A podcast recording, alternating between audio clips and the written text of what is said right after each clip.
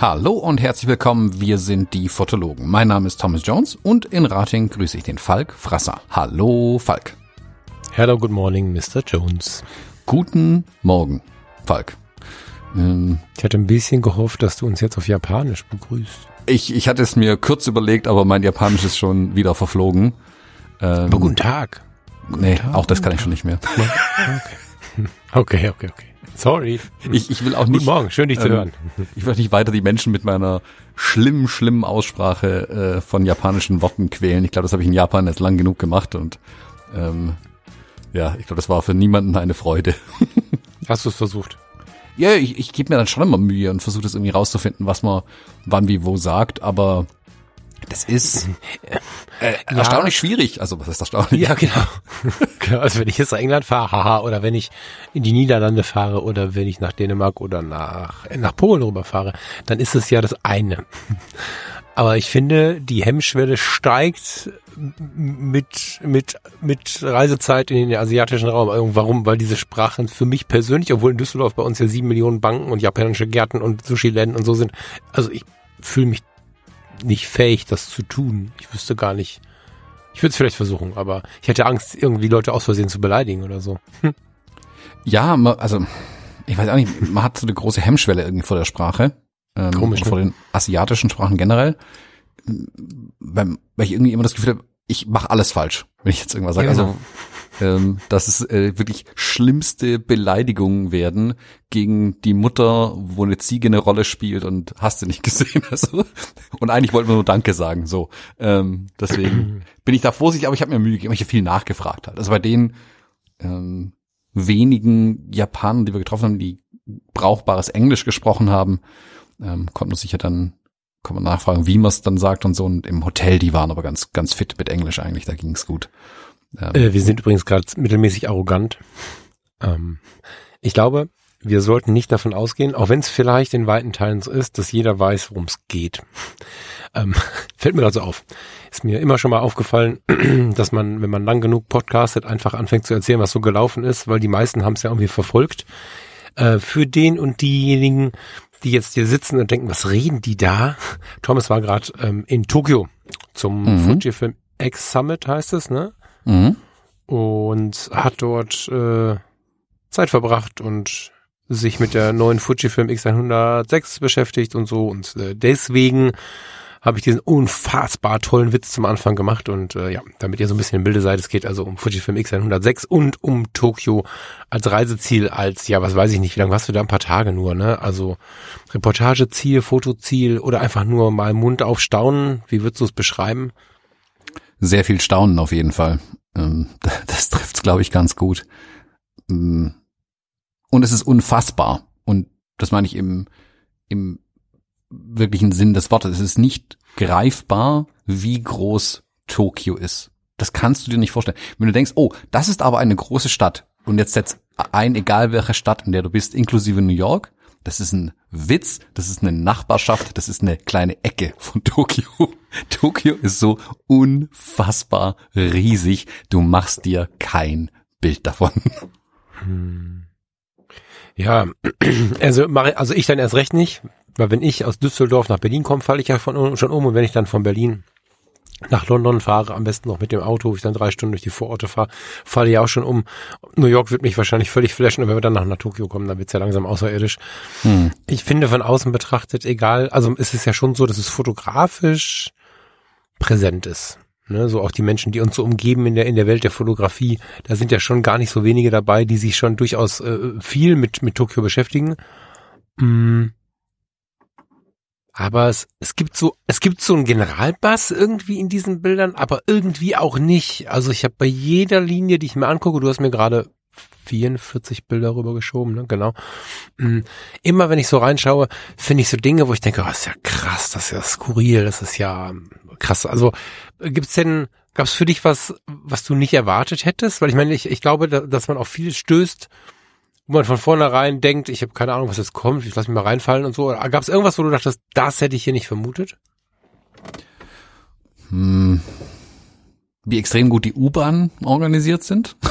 das ist, mhm. ähm, das ist glaube ich, der krasseste Gegensatz zu Deutschland, wie sauber ähm, auch die Bahnsteige, die Bahnhöfe und so weiter sind. Das war faszinierend, vor allem wenn du ja bedenkst, wie viele Menschen da jeden Tag durchgepresst werden. Ähm, mhm. Das war ich weiß nicht, ich glaube, weil ich einfach den Eindruck aus Deutschland halt mitgebracht habe, dass es bei uns halt eine Katastrophe ist und bei denen ist es halt super. Ähm, und da ist auch, wo ich jetzt zurückgekommen bin und dann am Ende in Stuttgart gelandet bin, äh, in, und dann von der Bahn auf die S-Bahn umsteigen musste in der Arnulf-Klett-Passage, also das exakte Gegenteil, wie ein Bahnhof oder eine, eine S-Bahn-Station nicht sein sollte. Das war äh, das größte Negativbeispiel, das ich mir vorstellen konnte. Mm, ich glaube, die, die größte Überraschung tatsächlich wo ich würde sagen, das hat mich überrascht war, wie wenig dann doch Englisch sprechen in Japan. Das, Ach, da hatte ich irgendwie mehr gedacht. Wir hatten ja, ja, auch einen Guide am Anfang dabei, der uns so ein bisschen Sachen zu Japan erzählt und erklärt hat. Und der ist selbst Sprachlehrer, ähm, an der Uni auch. Und die müssen, wenn sie eine Universität besuchen, egal was sie tun, zwei Fremdsprachenkurse gleichzeitig belegen. Das heißt also, hm. klar, Japanisch Muttersprache plus Englisch bei den meisten und dann nochmal irgendwas on top. Und die machen das aber nur, um die Scheine zu haben, scheinbar. Weil sprechen tut's niemand. Also da kannst du die, also gefühlt hier auf dem Dorf irgendwo dich besser auf Englisch verständigen, als in Japan mitten in Tokio. In Gegenden, wo ich sag, da kommen trotzdem Touristen vorbei irgendwie. Ähm, oder nicht, oder nicht Einheimische, die Expats, die jetzt irgendwie frisch gelandet sind, die halt sich noch ein bisschen mit Englisch behelfen müssen manchmal. Oder ja, also da, das fand ich wirklich überraschend, ähm, wie wenig man dann mit Englisch klarkommt. Ich meine, am Ende des Tages ist es egal, wenn ich auch in, wo ich in Havanna war und auch kein Spanisch spreche, gut, da kommt man irgendwie rein, aber mit Händen und Füßen geht's ja irgendwie immer. Äh, aber ich hätte mit mehr Englisch gerechnet, wirklich. Ja. Ja, doch, ich auch. Krass, okay. Also, ja, es ist auch, sprichst du, was, was sprichst du, äh, Englisch, Deutsch, hast du noch eine Sprache? Ich weiß gar nicht. Ich nö, ich spreche nur die beiden. Ja, genau, so. Und äh, ich auch. Und wenn, ich finde ja schon Paris schwierig, wenn keiner Englisch spricht mit mir. Ich meine, das ist ja viel besser geworden. Ne? Das war aber so in meinen Jugendzeiten, meinen ersten Mal, mein ersten, mein ersten Male Paris. Da, da war das ja noch echt on vogue, das zu verweigern. Und da habe ich euch ja schon doof dagestanden. Und ich kann mir vorstellen, in Tokio kannst du dir auch nichts herleiten. Ich meine, die Schriftzeichen, also mal eben kurz die Schrift lernen im Flieger ist jetzt nicht drin, oder? Nee, eher nicht. Ähm, war ein bisschen viel, ähm, um das mal eben schnell zu lernen. Nee, wie du sagst, du kannst nichts herleiten. Du kannst nichts ableiten. Ich meine, klar, du guckst dir zwei, drei Symbole, äh, guckst dir vielleicht vorher an, ähm, damit du weißt, äh, keine Ahnung, wo die Toiletten sind oder sowas. Aber das ist so gut beschriftet in Tokio, dass da musst du dir keine Sorgen machen. Das ist auch fast mhm. wie viele öffentliche Toiletten, die alle kostenlos sind, die auch alle blitzblank sauber sind wieder. Also, mhm. das muss vielleicht wirklich sagen, Tokio oder Japan vermutlich generell, aber Tokio für die Größe der Stadt ist die unfassbar sauber, aufgeräumt ähm, und ähm, also du hast überall Toiletten, du, die U-Bahn sind perfekt beschriftet, auch auf Englisch, die Durchsagen sind auch auf Englisch. Ich finde, das ist schon richtig gut organisiert bei denen. Das ist richtig, richtig gut. Und die, also die Sauberkeit hat mich echt fasziniert. Ähm, wie, wie so eine große ja Stadt die, so sauber sein kann. Ich, ähm, also ich finde die Anreise ja unglaublich, ne? Das macht, wie lange bist du unterwegs gewesen? Ah, hinzus waren es zwölfeinhalb und rückzus dreizehneinhalb Stunden, glaube ich. Ja, wow, wow, wow. Also mit meinen zehn jetzt kürzlich bin ich ja schon hart an der Grenze gegangen, so. Das äh, müsste ich irgendwie, weiß ich auch nicht, Business oder zumindest Eco Pro oder so, äh, Fußraum, also das würde ich anders nicht überleben. Und dennoch reizt mich das so ein bisschen, weil ich, also wir haben ja in, in, in Düsseldorf schon wirklich so viel ähm, Besuch aus Japan, aber auch Menschen, die dann hier leben für die Zeit, weil sie bei den Banken angestellt sind und so. Es gibt das japanische Viertel und all diese Dinge. Und somit bist du, wenn du so ein bisschen neugierig bist auf die Welt in Düsseldorf natürlich äh, so bei den, wir sind auch durchgelaufen. By the way, fällt mir gerade auf. Ich war schon ein paar Mal da. Ähm, ne, genau, aber wir waren ja speziell diesen einen Tag da, äh, in, als wir ähm, welchem Hotel waren wir? Es ist völlig egal. Wir sind über diese Straße schon gelaufen und es ist äh, ja so, dass du Kontakt hast. Du lernst sie ja kennen und so und nach zwei, drei, fünf Bier kippt das Ganze auch sehr stark und die Offenheit ist plötzlich da. Aber diese, dieser, dieser, diese unglaubliche Fokussierung und und und und und und gerade wie soll man das denn nennen? Thomas, hilf mir mal. Also die sind ja wirklich nicht die als in deinen Topf geschmissen, das mit dem Volk zu machen, ist ja mehr als schlimm, aber im Großen und Ganzen hast du das Gefühl, dass eine Disziplin vorherrscht, von der wir äh, träumen oder von der wir vielleicht auch Angst haben. Aber das finde ich irgendwie faszinierend. Das würde ich gerne würde ich gerne mal erleben irgendwie. Auch wenn ich nicht weiß, wie ich damit umgehen könnte. Ich meine, ich glaube, man schaut sich zum Beispiel nicht an und so, ne? Oder wie ist das? Also es gibt ja schon so ein paar Dinge, die auf der sozialen Ebene für uns Deutsche eher demotivierend, wenn nicht sogar traurig sind. Oder wie hast du das erlebt? Habe ich vom Steffen damals mitbekommen. Ja, das ist kulturell, glaube ich, ein bisschen so, weil ich bin da wirklich kein Fachmann und kann es nur auf Basis dessen erzählen, was ich jetzt erlebt habe. Du bist aber auch schnell in, in einer Gaijin-Bubble, also Gaijin sind die Ausländer. Ähm, das, also du, du merkst schon irgendwie, mit dir will eigentlich niemand was zu tun haben. Und das ist jetzt nicht böse gemeint, wirklich, aber weil sie können eh nicht mit dir sprechen, sie wissen auch nichts mit dir anzufangen so richtig. Und du bist dann so ein bisschen gebabbelt. Also das merkst du in der U-Bahn zum Beispiel. Es wird sich im Leben keiner neben dich setzen. ähm, und ich glaube nicht mal, dass sie das unbedingt böse meinen, aber es guckt dich auch keiner an irgendwie den ganzen Tag. Das merkt man schon. Also man merkt es in der Stadt, dass dich niemand anschaut. Ähm, und nur da, wo es notwendig ist, also wenn du jetzt irgendwie direkt was zu tun hast, irgendwie in einem Café, in einem Laden oder so, da äh, sind dann super freundlich und nett und auch stets bemüht. ähm, aber ansonsten äh, hm. Das ist dann ja, das witzig, ist Punkt, dass die, die Westerner, wenn wir uns auf der Straße begegnen, wir grüßen uns dann ganz, ganz eifrig äh, und holen uns das dann da zehnfach verstärkt Liebe ab. zu bekommen quasi. Genau, genau. Und sonst würden wir uns auf der Straße nicht angucken, wenn wir uns in London getroffen hätten oder so. Ja, kann ich mir denken. Also ich meine, man, also ich weiß ja nicht, wie, also doch, du genauso. Man geht ja so durch die Straße, man guckt ja schon Menschen, Menschen manchmal an und wenn man dann irgendwie einen Platz macht, dann lächelt man sich zu und keine Ahnung. Also es ist ja schon so eine Welt voller kleiner Gesten, zumindest wenn man ein bisschen wach durchs Leben läuft.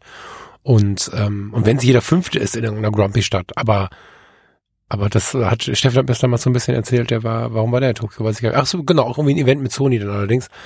Der kam wieder und war von diesen Dingen irgendwas zwischen fasziniert und erschrocken, wie, wie, wie sich dann keiner anschaut und alle so viel auf den Boden schauen und so und das ähm, deswegen und der Smartphones wegen äh, Ampeln und, und Verkehrsschilder für Fußgänger häufig auf dem Boden sind, weil du ja mehr runterguckst als gerade nach vorne und so, das fand ich alles ziemlich faszinierend. Und ähm, ist für mich auch so ein gefühlter Widerspruch. Deswegen würde ich es gerne sehen mit vielen anderen Dingen in dieser Kultur, die dann doch irgendwie sehr, sehr warm und sehr, sehr ruhig wirken und so. Spannend. Hattest du denn trotzdem Kontakt? Also direkten, hattest du Kontakt? Das klingt, als wenn wir über Außerirdische sprechen. Ne? Also hast du mit einheimischen äh, Menschen, die dort leben, die dort wirklich zu Hause sind, die müssen ja nicht geboren sein, aber die dort zu Hause sind, äh, innigeren Kontakt in irgendeiner Form? Nee. War, war nicht ähm, machbar tatsächlich. Also gesagt, ich habe es ein paar Mal zwar versucht, ich war ja. mal in so einer ähm, Messerbude drin. Ähm, da war auch kein Mensch Englisch gesprochen. Ähm, und so beim Rumgehen, also auf der Straße kommst du mit überhaupt gar niemandem in Kontakt. Und selbst wo ich draußen in diesen Residential Areas, also in diesen Wohngegenden mehr unterwegs war, du, du, du schaffst, also ich bin ja wirklich stets bemüht und ja nicht auf den Mund gefallen und auch ja. sehr offen und spreche die Leute an, aber du hast keine Chance. Du kommst nicht ins Gespräch mit denen, wirklich nicht. Ähm, was echt schade ist. Also ich hätte es wirklich gerne ja. gemacht, aber ich wollte die natürlich dann auch nicht, also auch respektvoll, ich wollte die dann auch nicht nerven irgendwie. Ähm, mhm. Deswegen, das ist ein bisschen auf der Strecke geblieben. Ich glaube, da müsstest du mit einem Local unterwegs sein, als, als, als Zugang mhm. ähm, zu den Leuten. Dann könnte es gehen, aber ähm, da ich die letzten Tage komplett auf eigene Faust unterwegs war, ähm, war das da so nicht mehr möglich. Davor, als wir als Gruppe mehr. Also wir waren ja, also vielleicht mal das drumherum so ein bisschen erzählen. Ich bin mit Fujifilm nach Japan geflogen. Wir waren eine Gruppe aus Content Creatern, wie man uns wohl neudeutsch nennt. Und die ganz viele Händler aus Deutschland sind auch eingeladen gewesen für diesen X-Summit.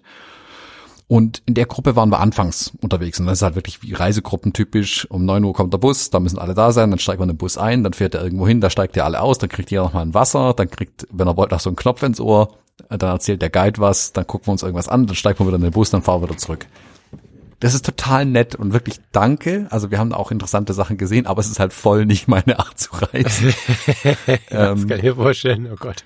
Äh, es war natürlich schon interessant. Ich habe auch Orte nochmal besucht, die wir als Gruppe uns angeschaut hatten, einfach weil ich es nochmal sehen wollte und ein bisschen Zeit irgendwie mit was anderem vielleicht verbringen wollte. Und da hat man am ehesten noch so ein bisschen ähm, direkt beim Kontakt gehabt, weil auch natürlich jemand dabei war, der Japanisch gesprochen hat. Unser Guide hat, der wie gesagt Sprachlehrer ist, der hat Japanisch gesprochen, spricht Japanisch. Ähm, das hat es ein bisschen einfacher gemacht, aber so wirklich ging es nicht, weil natürlich auch immer on the go war irgendwie. Dann war der ähm, X-Summit am 20. Februar, das war Dienstag, also ein Tag, also Montag angekommen, Dienstag X-Summit. Da war Trubel und Großkampftag, da war natürlich nicht viel zu holen, das war uns allen klar. Da sind wir dann, waren morgens auf dem, auf einem Fischmarkt, das war super. Und, also fotografisch auch super. Und dann war X-Summit, den habt ihr sicherlich alle gesehen, da muss ich nicht ganz so viel dazu erzählen, vermutlich. Und abends war dann halt großer Empfang irgendwie in einem Hotel mit allen Gästen. Da waren, glaube ich, 500 Gäste da oder sowas äh, aus der ganzen Welt. Das war ein Riesending. Das war ja auch gleichzeitig 90 Jahre Fujifilm.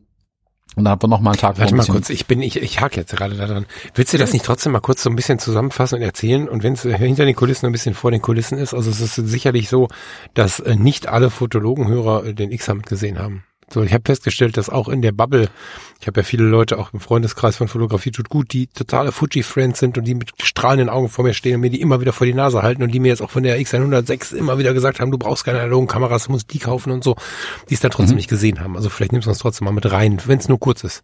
Also bin ich natürlich persönlich enttäuscht, wenn ihr es nicht gesehen habt. ähm, nee, Quatsch. Ähm, der X-Summit ist einfach eine Produktvorstellung, die nennen das schon immer so. Ähm, heißt, wenn es einen größeren Event gibt, wo Produkte vorgestellt werden, ist es dann, sind es dann diese X-Summits, da war jetzt die letzte in Stockholm, New York, Bangkok war einer. Und wen habe ich denn damals berichtet? Ich weiß nicht. Und ich habe ja bei diesem X-Summit im Mai 21 war es, glaube ich, so ein YouTube Livestream dazu gemacht, wo ich quasi als Live-Kommentar ähm, kommentiert habe, was auf dem X-Summit passiert. Und das hat Fujifilm damals gesehen und gemeint, hey, das ist lustig, ähm, wollen wir sowas nicht in Zukunft direkt dort machen, wo es auch stattfindet. Deswegen war ich die letzten beiden Male in New York und in Stockholm mit dem Andreas Jürgensen vom Fuji X Forum ähm, auf die Summits eingeladen worden, um quasi eine Live slash Nachberichterstattung ähm, von diesen Summits zu machen. Wir haben es diesmal einfach aufgrund der Zeitverschiebung nur als Live-Chat gemacht im X-Forum und dort quasi auf Deutsch nochmal kurz erläutert, was gerade auf der Bühne passiert, weil das Englisch der Japaner manchmal ein bisschen fragwürdig ist, wobei es gab sehr viel englischsprachige Beiträge diesmal, das, da muss man eigentlich nicht viel übersetzen. Und der X-Summit, das sieht immer so aus, ähm, also in dem Fall war das eine, eine riesen Veranstaltungsvenue, ähm, wo also auch 500 Leute irgendwie Minimum drin Platz hatten und Riesenbühne aufgebaut, ein, also von allen Examens, die ich bisher gesehen habe, der größte, äh, wirklich, da haben mhm. sie richtig rangeklotzt an das Ding. Der oberste CEO, Vorstandschef von Fujifilm war da, hat sich auch nicht mhm. nehmen lassen, nicht nur 90 Jahre Fujifilm anzukündigen, sondern auch die neue Kamera als erster zu zeigen. Und ich wusste, ich habe kurz überlegen müssen, war das abgesprochen, weil danach kam dann erst ja alles so offiziell irgendwie. Also ich glaube, der hat sich einfach eine geschnappt, mit auf die Bühne genommen, gesagt, hier ist die Kamera, so jetzt könnt ihr machen, was ihr wollt. Ähm, das fand ich ganz lustig. Ähm, und da sind wir in der äh, zweiten Reihe gesessen, was auch interessant war, so da dann dran zu sitzen an der ganzen Kiste. Und um den Ex-Summit rum ähm, wie gesagt, sind alle möglichen Händler aus der ganzen Welt eingeladen, Content Creator aus der ganzen Welt. Also ich habe ganz viele andere YouTuber, Instagramer und so weiter kennengelernt. Also nicht nur aus Deutschland, sondern Europa, USA und so weiter, denen ich selber auch folge. Natürlich auch interessant, mit denen mal zu quatschen. Da gibt es drumherum noch so eine Touch-and-Try-Area, wo die neue Kamera gezeigt wird. Andere Fujifilm-Kameras einen interessanten Aufbau, wo auf so eine Art Zeitstrahl alle Fujifilm-Kameras aufgebaut waren, seit nicht 2012, sondern davor noch alte Fujifilm Finepix Kameras. Dann haben sie gezeigt, also was sie quasi zum Schluss gemacht haben, bevor sie gesagt haben, okay, jetzt sprengen wir die ganze Kiste und fangen komplett frisch an. Das war interessant zu sehen. Ähm, so ein Aufbau mit den Filmsimulationen gab es, wo die sich mal genau angucken konnte, wie das auf dem gleichen Bild immer wirkt, äh, an einer großen Wand. Und in dem Touch-and-Try-Bereich waren dann, du konntest die, die Kamera ausprobieren, in die Hand nehmen, das Zubehör dir angucken und dann auch andere Sachen. Die GFX hat eine eigene Ecke gehabt, Small Rig hatte eine eigene Ecke, äh, Capture One hatte eine eigene Ecke. Was war denn noch alles da drin? Es gab eine große Wand mit Bildern nochmal. Ähm, da war auch eins von mir dabei. Also es werden für so eine Kameraneuvorstellung werden immer Videos produziert. Können wir gleich nochmal genau drüber sprechen. Und ähm, ich habe dieses Time, oder eins dieser Timeless Value, das ist der Claim oder der Slogan der Kamera.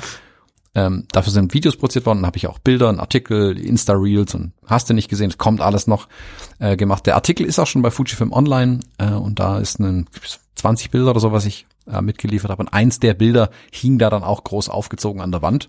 Ähm, ich bin, bin erst dran vorbeigelaufen, habe mein eigenes Bild nicht erkannt, was auch super war.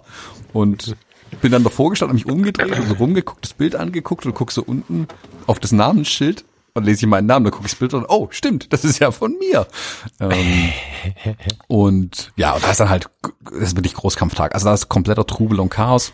Da haben Andreas und ich dann kurze Interviews aufgenommen, die sind auf dem YouTube-Kanal vom Fuji X Forum erschienen, wo wir einfach die anderen Creator, die da jetzt beteiligt waren, gefragt haben, okay, was, was waren für euch so die, die Hauptfeatures, was ist das Coolste, ähm, was du in der Zeit jetzt mit der X106 irgendwie entdecken konntest, dass er dann trotzdem an dem Tag was bringen. Also die, der Summit war in Deutschland, glaube ich, sieben oder acht Uhr morgens. Bei uns war es 15 Uhr. Dann war es sieben hier in Deutschland, genau. Hm. Nee, 14.30 bei uns. 7.30.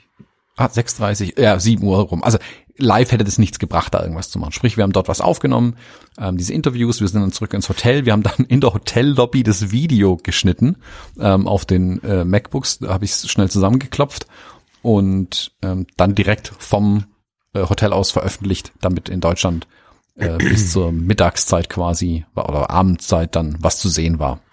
Und ja, dann geht's halt weiter, essen, trinken, juhu, abends die Hotelbar unsicher machen. Ähm, also sehr, sehr cooler Event, definitiv. Ähm, und weil es auch der größte war, echt spannend, das mal zu sehen. Auch mit dem ähm, extra, ähm, mit dem kleinen Extra, ein 90 Jahre Fuji-Film war, war das echt super spannend. Hm. Ja, das glaube ich. Mm. Ich habe auch, ich habe dich auch irgendwie markiert und irgendwie in Stories und so bei Menschen gesehen, ich noch nie gesehen habe. Auch irgendwie eine Reisebloggerin. Wer war das? Mhm. Die Kochs. Ähm, Kochs, war die das? Ich habe genau. ganz viel so im Vorbeifloten auch gesehen, weil es einfach wirklich viel war. Mhm. Also Matthias und Annika Koch waren da. Ähm, Mary heißt sie, Fotomädchen, kennt man sie vielleicht von Instagram. Ähm, und komme ich gerade mal ein parallel. Ich die Filme, genau, also ich hau ein paar Links in die Show von den Leuten, die mit da waren. Gerne. Ja, ähm, gerne. Die wir da kennengelernt haben, mit denen wir da unterwegs waren äh, klar, du bist natürlich so ein bisschen, man sieht sich, man trifft sich ja schon in Frankfurt am Flughafen, man lernt sich dann ja da schon kennen, das ist ja ganz interessant und man kennt sich zum Teil ja auch. Ähm, das war ähm, ganz cool und dann konnte man da auch ein bisschen zusammen abhängen. Wirklich spannend fand ich dann noch am, am nächsten Tag, am Mittwoch war das dann, waren wir ins Fuji Design Center eingeladen. Also da, wo die Ach, Designer und Ingenieure sitzen ja. und die nächsten Kameras machen. Mm, und da waren wir, da war so eine kleine. Wie mit X Pro? Sind die gerade dran oder wie läuft's? Ich darf natürlich wieder nichts sagen. Nee, wir haben nichts nichts Geheimes erfahren, sagt man so. Aber wir waren in so einem, so einem großen Meetingraum, wie ich es nicht nenne. Das ist im also das ist ein Betonklotz, dieses Gebäude, wie für Designer üblich, nur Sichtbeton, Glas und Stahl, keine Farbe an den Wänden, alles, was nicht Beton ist, war schwarz angemalt, voll geil, genau mein Ding. Und ja, ja. dann sind wir zwei Stockwerke nach unten gegangen in den Keller, da ähm, war dann so ein Veranstaltungsraum, nenne ich es mal, wo drumrum aber, also der war dreistöckig hoch und du hast drumherum oben die Flure gesehen, wo die Leute dann in Büros und, keine Ahnung, Werkstatt und so Zeug reingehen, 3D-Druckraum hier, dort kann man mit, keine Ahnung, Legos basteln, so, so Creative Space halt auch irgendwie. Ganz cool fand ich hinten an der Wand hinter uns stand, war eine große Leuchtschrift angebracht, der liebe Gott steckt im Detail. Auf Deutsch. Ach so, ach krass. Genau. Ach, krass. Ich meine dann auch, also bei uns heißt der Teufel steckt im Detail, aber ich finde es schön, was wir gemacht haben. ähm, aber ja, äh, auch interessant. Und da ist dann, aber, das ist ja, es ist ja geschichtlich, aber liegt irgendwo in der Autoindustrie vor 40, 50 Jahren, oder? Es war ja so, dass Datsun, die Vorgängermarke von Nissan, oder, oder haben sie sich nur gegenseitig gekauft? Ich weiß es nicht. Kennst du Datsun noch? Mhm.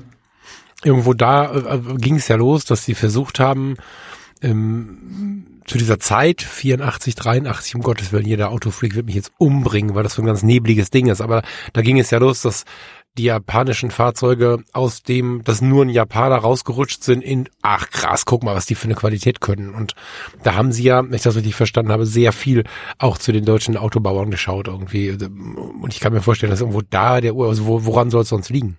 Oder hat auch Canon oder Fuji zu Leica geguckt? Nee, oder? Ja, schon. Hat einfach gar also, keinen Sinn und es war im Angebot. Na, es gibt ja schon Verbindungen zwischen Japan und Deutschland, wenn auch nicht immer die ruhmreichsten in der Geschichte. ähm, und die Japaner haben, die Japaner sind ja auch so sehr detailverliebt, sehr akkurat, sehr genau, sehr diszipliniert. Und das sind ja auch schon so Tugenden, nenne ich es jetzt mal, die man den Deutschen irgendwie so zuspricht. ähm, ja. mit, mit Automobil, keine Ahnung, Uhren, äh, auch Kameras, Optik, also das ist ja schon auch eine Verbindung da hier, äh, äh Zeiss oder ähm, mhm. Leica, ähm, da gibt's ja schon ähm, Verbindung irgendwie. Und der Spruch, ich glaube, ja. den, das ist, keine Ahnung, so wie wir halt auch Sachen aus dem Japanischen verwenden, also Kaizen zum Beispiel. Das können wir auch auf Deutsch irgendwie beschreiben, aber wir tun es halt nicht, sondern ja, wir benutzen ja, Kaizen. Und ich denke mal, da kommt das, das her irgendwie. Aber ähm, war interessant, das zu sehen. Ich habe es dann einem Guide gezeigt, der meinte, ach, das hat er auch noch nirgendwo gesehen. Fand er auch äh, spannend. Ähm, die haben einen interessanten Vortrag gemacht, da haben die, hat der Chefdesigner und Product Owner ist es dann, glaube ich, auch der Kamera, ähm, und also der X106 und der von der GFX 102 haben so ein bisschen die Designphilosophie dahinter erklärt. Also einfach so ein bisschen Einblick geben, warum sind die Dinge so, wie sie sind. Das war super interessant. Das finde ich ja unglaublich spannend. Wir dürften es, ich glaube, wir hätten sogar aufzeichnen können, aber ich habe nicht viele, nicht viele Kameras gesehen, weil alle, glaube ich, gebannt waren von dem, was die erzählt haben. Und ähm, viel Einblick bekommen. Also in die Designphilosophie der Kamera. Warum sind Dinge, wie sie sind? Warum sind sie nicht anders? Mhm. Ähm, ich habe mir es verkniffen, meine Frage zu stellen, warum dieses blöde Batteriefach nicht automatisch zubleibt. Das ist ja so mein, mein größter, mein größter Grief, den ich mit der Kamera habe. Ich es auch fast abgerissen diesmal an der Kamera aus Versehen. Also da müssen sie noch nacharbeiten, aber das schicke ich Ihnen noch mal ein paar Fax rein, glaube ich. Ja, ja, ähm, ja. Aber gab auch eine Frage- und Antwortrunde mit denen.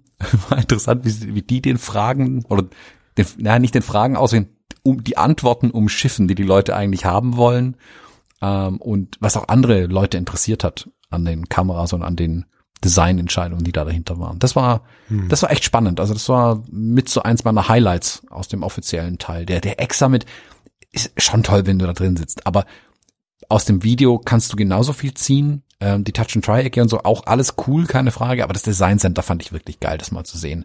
Da mal so einen mhm. kleinen Blick zumindest rein. Und wir haben ja nichts von den, also es war ganz genau vorgegeben, wo du laufen durftest. Du durftest keine Kamera in der Hand haben, bis du in dem Veranstaltungsraum drin warst. Keine Aufzeichnung mhm. vorher.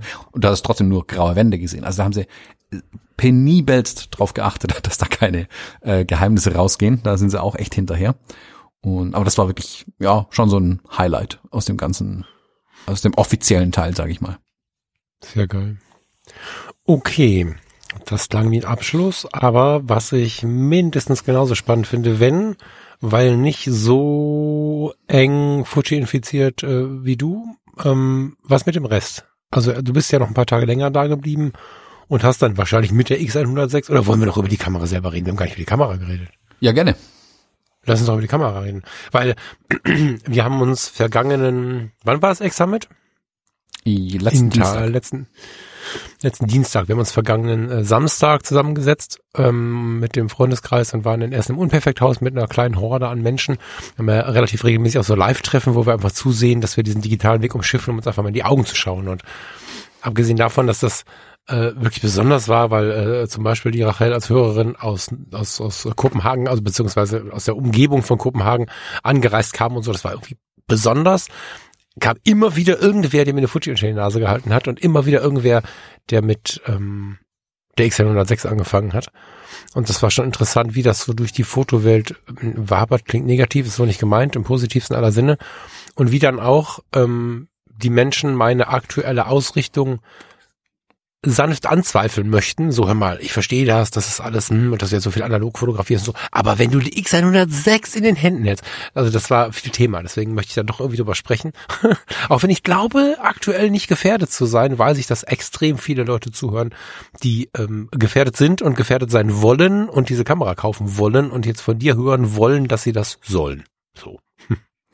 Ach, weiß ich nicht. Also ähm, schaut euch meine Videos an. Äh, wenn ihr das dann kaufen wollt, habe ich habe ich alles richtig gemacht, aber ich ich glaube nicht, dass jeder diese Kamera haben muss. Ich meine, es ist eine tolle Kamera, ich werde mir eine holen, aber ich weiß nicht, ob es die Kamera ist. Also man muss ein bisschen drumherum erzählen. Die X100V, wie Vorgänger, ähm, nicht X105, die ist ja vor zwei Jahren, zwei Jahre nachdem sie rauskam, wohlgemerkt, komplett auf TikTok äh, von jungen Menschen gehypt worden, als die mhm. Kamera, die einzige Kamera, Ausrufezeichen, mhm. die, mit der man direkt die Bilder aus der Kamera verwenden kann. was ja so nicht stimmt. Äh, Gibt ja zwei hervorragende Bücher dazu ähm, mit JPEG-Rezepten für Fuji-Kameras. Mhm. Das kann man eigentlich mit jeder Fuji-Kamera machen. Aber ein Stück weit haben sie recht. Du hast ein Objektiv dran, du hast eine kleine Kamera, die sieht auch noch cool aus. Ist ein cooles Ding und du kannst die Bilder direkt aus der Kamera verwenden. Aber das hat so einen Run auf die Kamera ausgelöst, der für Fujifilm wie ein Erdbeben kam. Das war völlig unvorhersehbar, dass so ein Hype zwei Jahre nach Release um diese Kamera entsteht. Die hatten im Prinzip mhm. das Ding eigentlich schon fertig abverkauft. Die Lager laufen langsam leer, vor allem das Rohmateriallager, also Chips, Platinen, Gedöns. Und das kaufst du dann auch nicht mehr nach. Du lässt es langsam auslaufen, bis dann ein Nachfolger kommt und denkst so, cool, über die nächsten zwei Jahre kommen wir easy drüber. Was am Ende noch im Lager liegt, gibt's zum Sonderpreis dann. Dann ist dieser Hype entstanden und innerhalb von wenigen Wochen war die Kamera weltweit ausverkauft. So, Problem. Dann das Ding mhm. nachzuproduzieren ist für für jeden Hersteller eine Katastrophe, weil du dann neue Teile einkaufen musst. Du hast aber keine Ahnung, hält der Hype, hält der Hype nicht? Wie viel kaufst du nach? Wie teuer ist es, das dann nachzukaufen? Wie viel produzierst du jetzt tatsächlich? Also ist es in zwei Wochen vorbei oder geht es die nächsten zwei Jahre so? Weiß kein Mensch. Mhm. Also für einen Hersteller von egal was eine Katastrophe, wenn du nicht, wenn du den geplanten, wenn du völlig aus der Planung raus bist und nur noch auf Sicht fährst quasi. Es war deshalb klar, dass ein Nachfolger kommen wird, weil die Kamera so super erfolgreich war es war aber halt lange nicht klar, wann er kommt. Und ehrlich gesagt, ich hätte früher damit gerechnet. Ich fand es relativ mhm. spät, vier Jahre danach. Aber ähm, es gab ja andere Kameras in der Zwischenzeit mit, mit Covid und so ist natürlich auch viel, sie, war sie nicht einfach, äh, die Zwischenzeit, mhm. bis jetzt die Kamera kam. Was sind die wichtigsten? Also die, die X106 ist keine Revolution. Kann, äh, es ist wirklich schwierig, viel über die Kamera zu erzählen, weil sich so wenig geändert hat. Größerer. Gibt es noch Revolutionen? Das ist halt die Frage. Ne? Das meine ich gar nicht böse, sondern ja, die, am die Ende der Serie war schon war schon eine Ansage oder die GFX 102. Das da war schon. Da war ja, ja, genau. Aber wird das nicht langsamer passiert. jetzt? Meinst du nicht, ja, ja schon, aber bei der, und, und also bei der X106 so. finde ich es extra langsam. Also die hat den ah, okay. 40 Megapixel Sensor bekommen, den neuen Prozessor mit neuem Autofokus und das und ein Bildstabilisator. Punkt. Hm. Von außen sieht sie exakt gleich aus wie die andere. Also in der Hand, wenn du die andere nicht in der Hand hast, in der anderen Hand, kannst du keinen Unterschied feststellen. Wenn du sie direkt in der Hand hast, merkst du, die neue ist ein klein wenig schwerer geworden.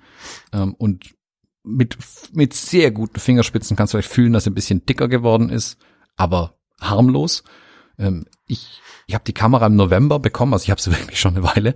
Ähm, und ich habe erst im Menü entdeckt, dass sie einen Bildstabilisator hat, weil ich habe gar nicht damit gerechnet, dass sie da einen Bildstabilisator mit eingebaut hatten. Äh, war total fasziniert. Ich war am Anfang auch ein bisschen kurz so, hm, so wirklich viel hat sich ja eigentlich nicht getan. Aber je länger du die Kamera dann verwendest, desto mehr merkst du, an den richtigen Stellen haben sie was getan. Der 40 Megapixel Sensor ist eine Wonne. Das ist so cool mit dem Ding zu arbeiten. Ähm, mhm. Gerade im Street, wenn du harte Crops machen willst. Mehr Details sind immer gut. Das ähm, Objektiv löst wunderbar diese 40 Megapixel auf. Was ich sehr cool fand, dass auch die, der Weitwinkel- und Teleadapter die 40 Megapixel voll auflösen. Das ist wirklich gestochen mhm. scharf. Das ist richtig cool. Und das zum Beispiel, genau, das, wo habe ich das gesehen? Bei dir im Video oder was? Das mhm. da, oder hast du es mir gezeigt? Ich weiß nicht. Das fand ich super spannend zu wissen, dass auch das etwas, Achtung, Anführungsstrichen in der Luft, ältere Zubehör trotzdem funktioniert. Mhm. Weil das genau, macht die also, Kamera ja wirklich, wir, wir hatten das Gespräch neulich bei einer, bei einer Hörerin von mir, die eigentlich immer noch auf Canon hängt, die eigentlich es liebt, das zu benutzen, was sie kennt und so, Canon kennt, hm. und jetzt bei der X106, aber auch schon bei der 5 überlegt hat, die gab es dann aber nicht, dass sie die einfach in der Tasche dabei hat, das ist ja auch alles schön und gut, ähm, und dass sie dann aber, wenn sie erweitern möchte, dennoch mit den, mit den Konvertern heißen sie, ne, ähm, mhm. arbeiten kann und somit quasi mit zwei Linsen in der Tasche äh, drei Kameras hat. Und dann kommt mhm. ja noch der Crop und der ganze Kram dazu, der ja mit der, mit dem 40 Megapixel Sensor schon massiv mehr Sinn macht. Also das, diesen Punkt finde ich schon erheblich. Natürlich ist das, die kann jetzt nicht fliegen, so. Aber, aber du wirfst schon. Wenn du sie wirfst schon. Ist ja auch im Flugmodus. aber sie kann trotzdem ja. nicht fliegen. aber wenn du kroppen willst, ne, ich denke an die, an, äh, parallel so ein bisschen, das ist jetzt natürlich ein hinkender Vergleich, aber an die ähm, Leica Q, die ja auch über den Crop ähm, einiges gewinnen kann an, an, an ähm, wie soll man sagen, Einsatzbereichen oder so. Wenn jemand sagt, das eine ist mir zu wenig, 28 Millimeter, was mache ich damit? Dann ist der Crop, auch wenn man ihn zu Hause auch vollziehen könnte, aber vom Erlebnis her beim Fotografieren ja was, was die Kamera ein bisschen erweitert. Und das ist bei der Fujifilm jetzt bei 40 Megapixeln ja deutlich, naja, machbarer, als wenn du irgendwie in, was waren es vorher? Waren es noch 24? Nee, wo waren wir 26. 26. Das ist schon ein Unterschied, glaube ich. Mhm, klar. Also so, ne, erheblicher auch. Ja, also es, ich finde, auf dem Papier wirkt erstmal nicht so viel, diese Handvoll Features. Mhm. Also ich habe am Anfang, also ich bekomme ja, ich sag, ich habe einen Prototypen gehabt, ähm, da bekommen so ein paar spärliche Informationen irgendwie mitgeschickt. Da stand dann drin, äh, hey, übrigens, die Kiste hat ein Ibis und das waren fünf Punkte, die sie da mitgeschickt haben. Und ich habe so, ähm, habt ihr irgendwie die Hälfte vergessen? Was, also was ist anders an der Kamera? Sagt's mir bitte. Bis dann das finale Datenblatt kam, wurde im Detail, haben sie schon noch ein paar Sachen geändert, klar, aber es gab jetzt nicht so die großen, vielen Headlining-Features, die sich mhm. geändert haben. Am Ende des mm. Tages ist es für mich aber wirklich der 40 Megapixel Sensor plus die neue Objekterkennung, also das Autofokus-System, was jetzt endlich on par ist mit meiner XT5 zum Beispiel, wo ich halt einfach, mm. ich mache ähm, Menschenerkennung in Anführungszeichen an und fertig ist die Laube. Da muss ich mir eigentlich keine Gedanken mehr drüber machen, großartig, äh, was ich, wie ich das scharf bekomme. Das macht die Kamera dann für mich. Und das war vorher eben nicht so.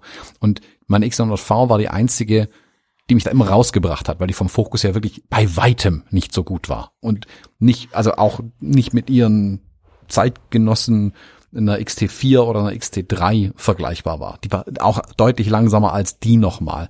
Und das ist bei der mhm. X106 jetzt definitiv viel besser geworden. Das Objektiv ist noch immer nicht das schnellste, aber ob du jetzt Sportler damit fotografieren musst, weiß ich nicht. Ähm, ja, das würde ich gerade sagen. Also schnell genau. hinterher, also wie schnell muss es denn sein? So. Genau, also mit meinem Junior hat's äh, mitgehalten, ein Hund äh, packt's auch irgendwie und wie gesagt, ich sehe die Kamera ja, Kamera ja auch viel in Street und solchen Bereichen und da ist die super, da ist das wirklich toll mit dem Autofokus so arbeiten zu können jetzt. Hm. Ja, so ein bisschen, also was ich ein bisschen schade finde, ich finde schon, dass das viel ist. Das ist nicht viel in der Zahl, aber es ist erheblich für die Bedienung. Oder erheblich, es ist, ähm, also ich, ich finde es schon gut so, wie es ist. Aber was ich ein bisschen schade finde, ist, dass sie gar nicht, nachvollziehbar vielleicht, aber gar nicht irgendwo ans Gehäuse gegangen sind, weil ich finde, dass diese kleinen Gimmicks, der ähm, Gott der, der liebe Gott steckt im Detail oder so. Das sind ja die Sachen, die vielen Menschen gerade auch sehr viel Spaß machen. Also wenn, wenn ich mir so aktuelle Autoreviews angucke zum Beispiel, dann verstecken sie weit weg von den Luxusmarken, überall mal ein Easter Egg und hier mal ein kleines Logo und da mal ein kleines Smiley in die Kante. Wenn du den Kofferraumklappe aufmachst, machst du den, diese, diese, diese Hutablage kurz hoch, willst die ausklippen und wenn du dich so rüberbeugst und denkst, boah, das muss ich mich hier verbiegen, dann, dann findest du plötzlich einen Smiley, der dir wieder die Laune holen will und so. So, so Sachen sind ja gerade auch wirklich Sachen, über die man redet und die Spaß machen und so. Und da finde ich es ein bisschen schade, aber vielleicht dann auch wieder einfach nüchtern betrachtet verständlich, dass dann so, es ist gar nichts passiert, oder? Am Gehäuse, das ist gleich, ne? Ja, Fast ein, dasselbe. eine Taste auf der Rückseite hat die Position verändert. Die Drive-Taste ist ein bisschen hm. nach rechts gerutscht. Die sieht jetzt einfach aufgeräumter aus, so muss man sagen. Mhm. Vorne der kleine Hebel ist optisch ein klein wenig verändert worden. Aber wenn du mhm. gerade im Design Center, als wir mit den Ingenieuren gesprochen haben oder die uns das so erklärt haben, was sie gemacht haben, gerade bei der X100 Serie ist es wirklich die Designphilosophie, die auch Apple verfolgt. Wenn du nichts mehr wegnehmen kannst, dann ist es fertig. Und das ist hm. das Maxim auch bei der X100 Serie. Deswegen wird auch, die wollten so wenig wie möglich verändern, weil sie sich langsam wirklich äh, auf ein Design eingeschossen haben, mit dem sie wirklich zufrieden sind, mit dem sie wirklich happy sind. Und ich auch. Ich muss zugeben, ich, ich wüsste kaum was, was ich an der Kamera verändern wollen würde. Es gab ja so, der Wunsch war bei vielen da, ein, ein vertikal ausklappbares Display zum Beispiel zu haben. Die mhm. haben nur ein horizontal klappbares Display. Mhm. Und haben sie gesagt, ja, wissen wir, also von der F damals, das hat, die hat noch gar kein ausklappbares Display, waren die Rückmeldungen 50-50, ausklappbares Display oder bitte auch in der nächsten kein ausklappbares Display, was ich faszinierend fand, mhm. weil ich war definitiv Camp ausklappbar.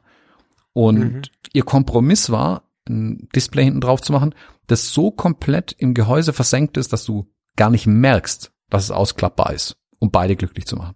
Und mhm. der, der Kompromiss war aber auch, es ist dann nicht vertikal ausklappbar geworden. Weil sonst wäre einfach noch mehr Platz, die Kamera wäre noch größer geworden, das wollten sie eben auch vermeiden. Und all diese Produktentwicklung, Produktdesign ist immer eine Sache von Kompromissen und du musst dich eben festlegen, welchen Kompromiss willst du eingehen und welchen nicht. Auch der größeren Akku, so schön ich ihn gefunden hätte, wenn die Kamera dadurch nochmal signifikant schwerer, da gab es auch schon, ist er natürlich auch schwerer der Akku, wenn es dadurch schwerer geworden wäre und auch größer geworden wäre, nee, dann lieber nicht, dann behalte ich lieber die ähm, alte Akkuform, auch wenn es jetzt die einzige Kamera noch ist, die die alten Akkus verwendet. Ähm, ist schade, aber nachvollziehbar für mich. Wie gesagt, lieber, bevor ich dann andere Trade-offs machen muss, die mir nicht gefallen, dann lieber so lassen. Mm. Ich fand es auch gut, dass sie bei der Kamera nicht experimentieren. Also bei den anderen Kameras, bei einer XT, bei einer X Pro auch, bei einer XE, da wird immer mal wieder was weggelassen irgendwo oder was hinzugefügt und dann merkst du, ah, das fand doch alle nicht so super und im nächsten Mal drehen sie wieder in die andere Richtung. Und es ist so ein bisschen hin und her. Es ist keine, die Linie ist nicht so klar. Siehe XT4, die den ausklappbaren Bildschirm hatte, die XT5 jetzt wieder nicht mehr. So. Hm. Oder die X Pro 3, bei der das Display hinten ja ganz anders gelöst war, wo es ja auch sehr viel Feedback gab, nennen wir es mal so. Hm. Bei der X100 sind sie sehr viel vorsichtiger, gehen mit sehr viel mehr Bedacht vor und ich, es hat niemand gesagt. Für mich fühlt es sich aber eher an, wie das, was bei Leica mit der M passiert. Kleine Schritte gehen, verfeinern von einem Design, was schon nahe der Perfektion ist in deren Augen. Und immer wenn es, das haben sie mehrmals betont, wenn es eine neue Möglichkeit, einen neuen Prozess, eine neue Technologie gibt, um etwas zu ermöglichen, um das Design noch perfekter zu machen, dann tun wir es. Aber wenn es nicht gut ist, wenn es nur Kompromisse sind, dann wollen wir es nicht haben.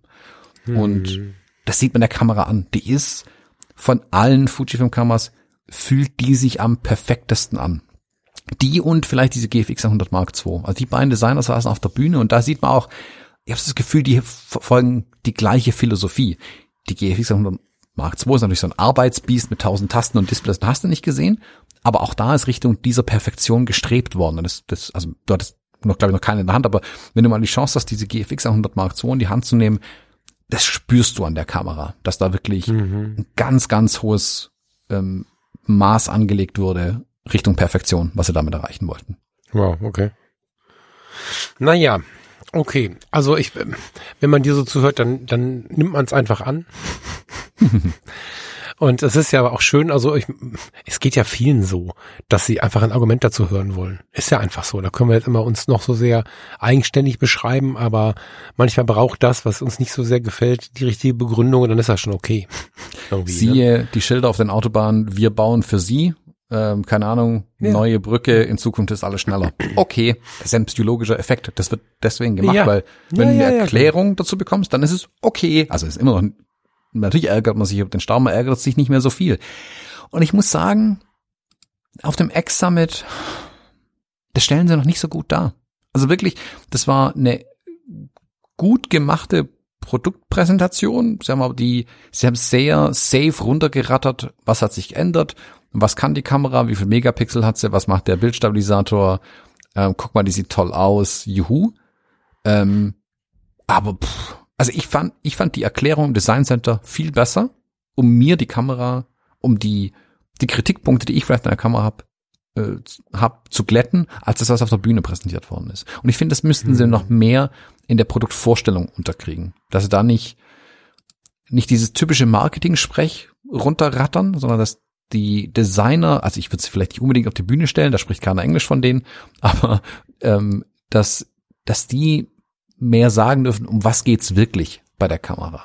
Das ist auch bei der X Pro 3 damals, das war nett gemeint und nett gemacht, aber sie haben nicht wirklich erklärt bekommen, um was es wirklich bei der Kamera geht. Und da müssen sie noch ein bisschen besser werden, glaube ich tatsächlich. Also besser erklären, warum sind die Dinge so, wie sie sind. Und das haben die im Design Center, finde ich, die haben natürlich auch eine Stunde gebraucht dafür, aber sehr gut gemacht. Sie müssen halt auch die ganze Welt unter einen Hut bringen. Ne? Ich glaube, das ist das Problem auch, oder?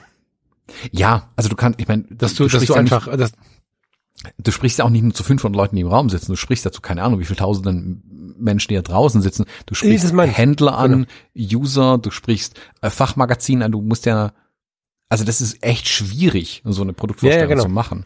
Und genau. deswegen gibt's dann ja sowas wie, also mein Video zum Beispiel, wo dann ähm, die Videos, die drumherum produziert worden sind, wo ja abgestimmt wird, um was geht es in dem, deinem Video, wie sieht dein Skript aus, was sagst du in diesem Video?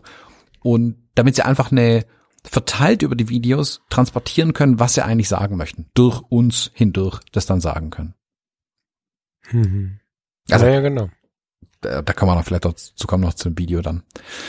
Ja, aber kameramäßig, also es gab jetzt nicht so viel. Also gut, es gab die X106, es gab eine Limited Edition, wo das alte Fuji-Logo drauf ist. Da ist noch ein, ein Soft-Release-Button dabei und eine Tasche, glaube ich, oder so. Oder mhm, mh. Sunpressed irgendwie. Also die ist limitiert auf 2000 Stück, was sportlich ist.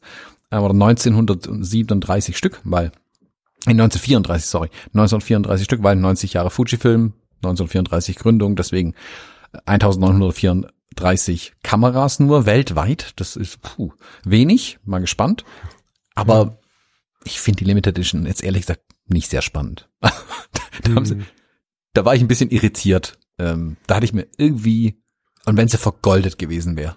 Also, ich hätte sie nicht haben wollen, aber ich gesagt, ja, das ist eine Limited Edition für 90 Jahre Fujifilm. Gut, gibt noch 100 Jahre Fujifilm in 10 Jahren, aber jetzt nur ein Logo und ein Ledertäschchen oder was es dazu gibt, das puh, weiß ich nicht. Also hole ich mir nicht so. Also ein, meine äh, ist frei am Handel verfügbar, ich will keine haben. Ja, Sie können mal das, nur, das alte Logo ist aber nur auf dem Deckel oder was? Nee, oben auf der Kamera auch. Ach, daneben, ja, ach sorry, das ja. habe ich einfach dran vorbeigeschaut jetzt. Okay, okay, okay, okay. Und es gibt, ja, und es gibt eine eingravierte Zahl. Also auch du, wenn du jetzt wenn du jetzt Freund bist, ne, dann kann ich mir schon, also so richtig, dann kann ich mir schon vorstellen, dass das funktioniert, aber es ist halt, wie viel teurer ist das denn? 2,2? Was kostet die normal, was kostet die sonst? 1,8. Also 400 Euro mehr. 400 Euro mehr ist schon, okay, okay, okay. Ah gut, also, das macht's ja aus, glaube ich. Ne? Aber gut, dann, es gibt auch wenige. Also die, die, es wird sie, ja, sie werden sie abverkaufen, da bin ich mir sicher. Ja, aber weißt du, also bei der ersten gab's ja, glaube ich, die schwarze nur als Limited Edition oder so. Oder mit der anderen Belederung dran oder so. Also da, da hätte man, da hätte man mehr machen können. So. Das ist ein bisschen unter mhm. Erwartungen. Da wusste ich auch vorher gar nicht. Also ich, das mit dem Logo war mir schon fast klar, weil da gab's ähm, mal eine Umfrage unter den Ex-Photographern, ähm, welches der Logos wir favorisieren. Wenn's, wenn irgendwo ein altes Logo, also wenn irgendwo ein altes Logo hinkommen würde, welches findest, findest du am schönsten? So, so ja, sind dann ja, diese, da kommt einfach so eine Mail völlig aus dem Nichts. Hallo Thomas, ja. guck dir mal diese fünf Logos an. Wenn du dieses Logo irgendwo sehen wirst, welches würde dir am besten gefallen? Ah, ha, ha, ha, okay. dann weiß er schon, was ungefähr passiert. Und äh, also ich habe auch für das abgestimmt. Ich finde es auch am besten. Das sieht irgendwie ähm, schmucke aus. Mm, ja, also das war es im Großen und Ganzen äh, zu der Kamera eigentlich. Schaut euch gern, äh, ich habe ein Review dazu gemacht zu der Kamera. Ich konnte es ja wirklich monatelang testen. Das habe ich auch nicht bei jeder Kamera. Sie ist sehr früh bekommen diesmal und habe ja auch dieses ähm, Timeless Value Video dann noch dazu produziert.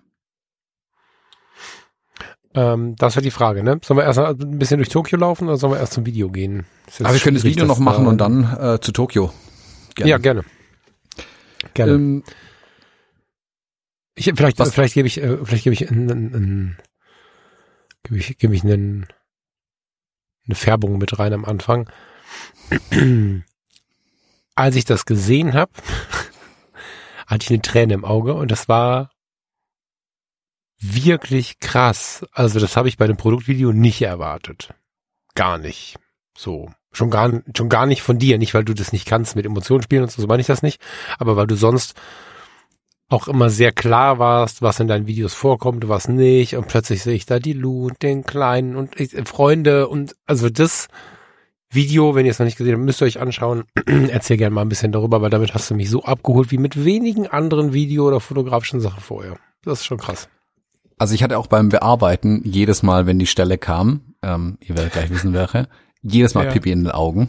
Ähm, ja. Das, also ähm, im Englischen sagt man, it pulls on the heartstrings, also es zieht an den Herzfäden. Ähm, äh, das, mhm. ja, definitiv. Also das war aber auch das erklärte Ziel dieses Videos.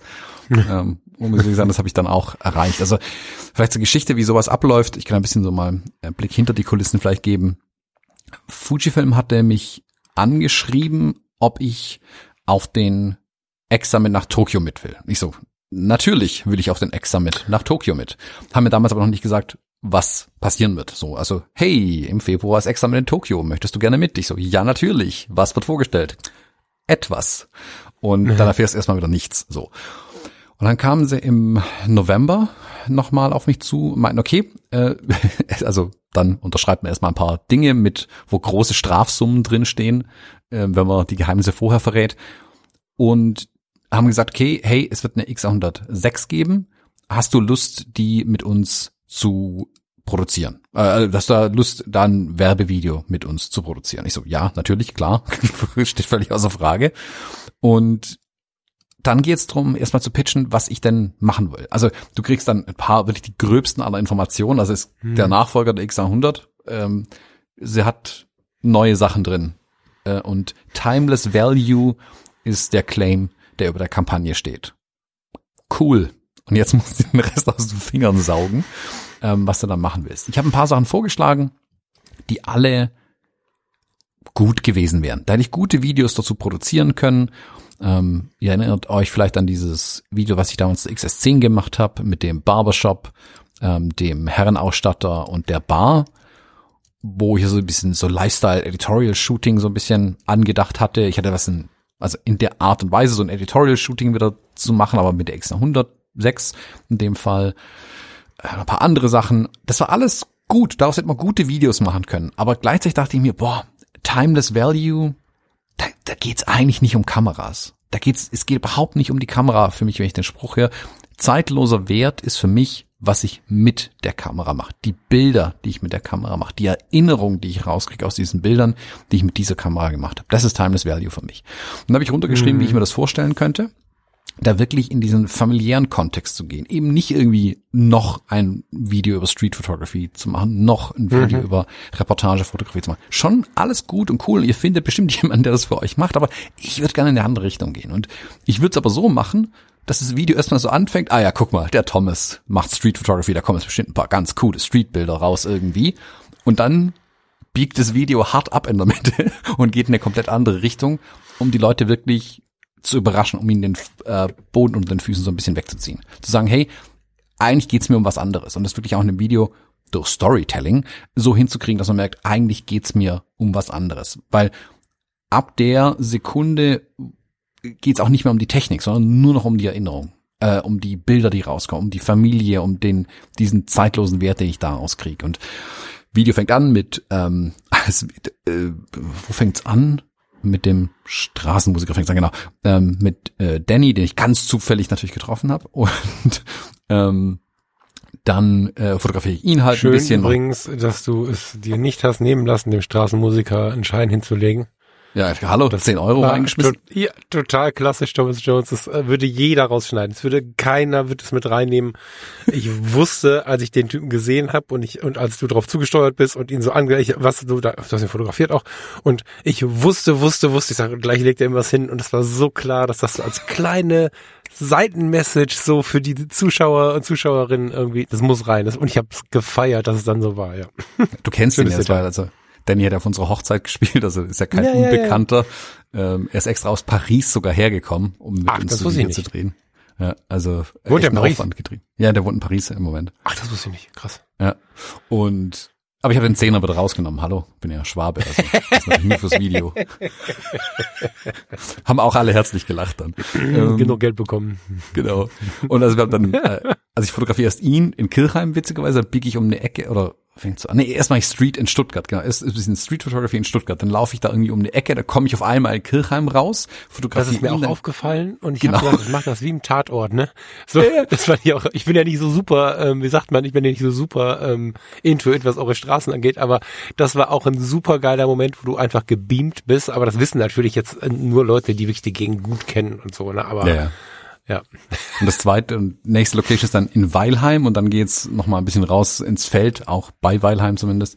Aber das war war auch so 100% so runtergeskriptet. Also da ist wirklich nichts dem Zufall überlassen worden diesmal. Beim bei dem XS10 Video haben wir das sehr hemdsärmlich gemacht, sage ich mal. Da haben wir halt erst da fotografiert, dann da, dann da und das war halt irgendwie ein cooles Video. Und ich habe es hauptsächlich über die Narration dann erklärt, was hier gerade eigentlich passiert. In dem Video wollte ich es wirklich so hinkriegen, dass es im Prinzip auch ohne Narration nur mit der Musik funktionieren soll. Also es soll international möglich sein, wenn du kein Wort verstehst von dem, was da passiert, äh, von dem, was mhm. ich sag, trotzdem verstehen sollst, was hier passiert. Deswegen mussten die ja. Übergänge auch so sein, dass, aha, guck, jetzt läuft er hier um die Ecke, dann kommt er woanders hin. Es sieht immer noch so alt aus, also alte deutsche Stadt und so. Und dann biegt er um die nächste und dann geht er halt irgendwie seine Familie besuchen. Aha, okay, cool. Das muss irgendwie Haken dran, das muss funktionieren. Der Witz war, wir haben es ja an drei Tagen gedreht, den ganzen Quatsch. Das ist ja in einer völlig unterschiedlichen ja. Reihenfolge auch noch gedreht worden. Ich erinnere mich an die Live-Berichte und was du für ein Drama oh. mit dem Wetter hast und dann genau.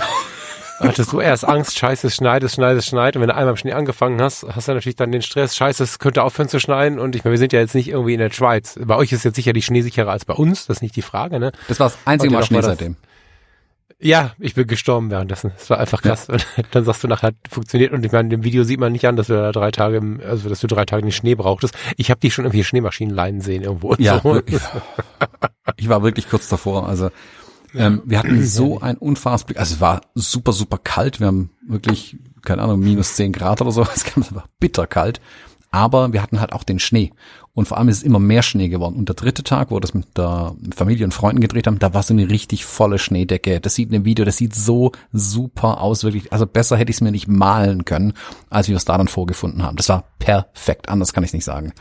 Mhm. Ähm, und Genau, also der Pitch, ich habe es wirklich so runtergeskriptet, wie das, was man jetzt im Video sieht. Es gab noch, ich glaube, ein, zwei Sachen mehr, aber wie üblich, man streicht dann raus irgendwann, um es, wie beim Design der Kamera, um es dann perfekter zu kriegen, nimmst du Dinge weg. So ist es da auch gelaufen, aber der, die grundsätzliche Idee war das, was man jetzt auch im Video sieht. Und Fujifilm hat gesagt, ich, ich war mir nicht sicher, ob sie es nehmen würden, weil die anderen Sachen sind safer, irgendwie. Das sind so, ja, gute Videos, das sieht immer interessant aus, man sieht die Kamera im Einsatz, man kann da sehr viel über die Technik sprechen.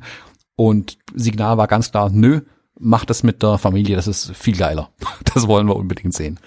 Und ähm, dann haben wir das auch so abgedreht. In drei Tagen Dreh ähm, ist das Ding entstanden.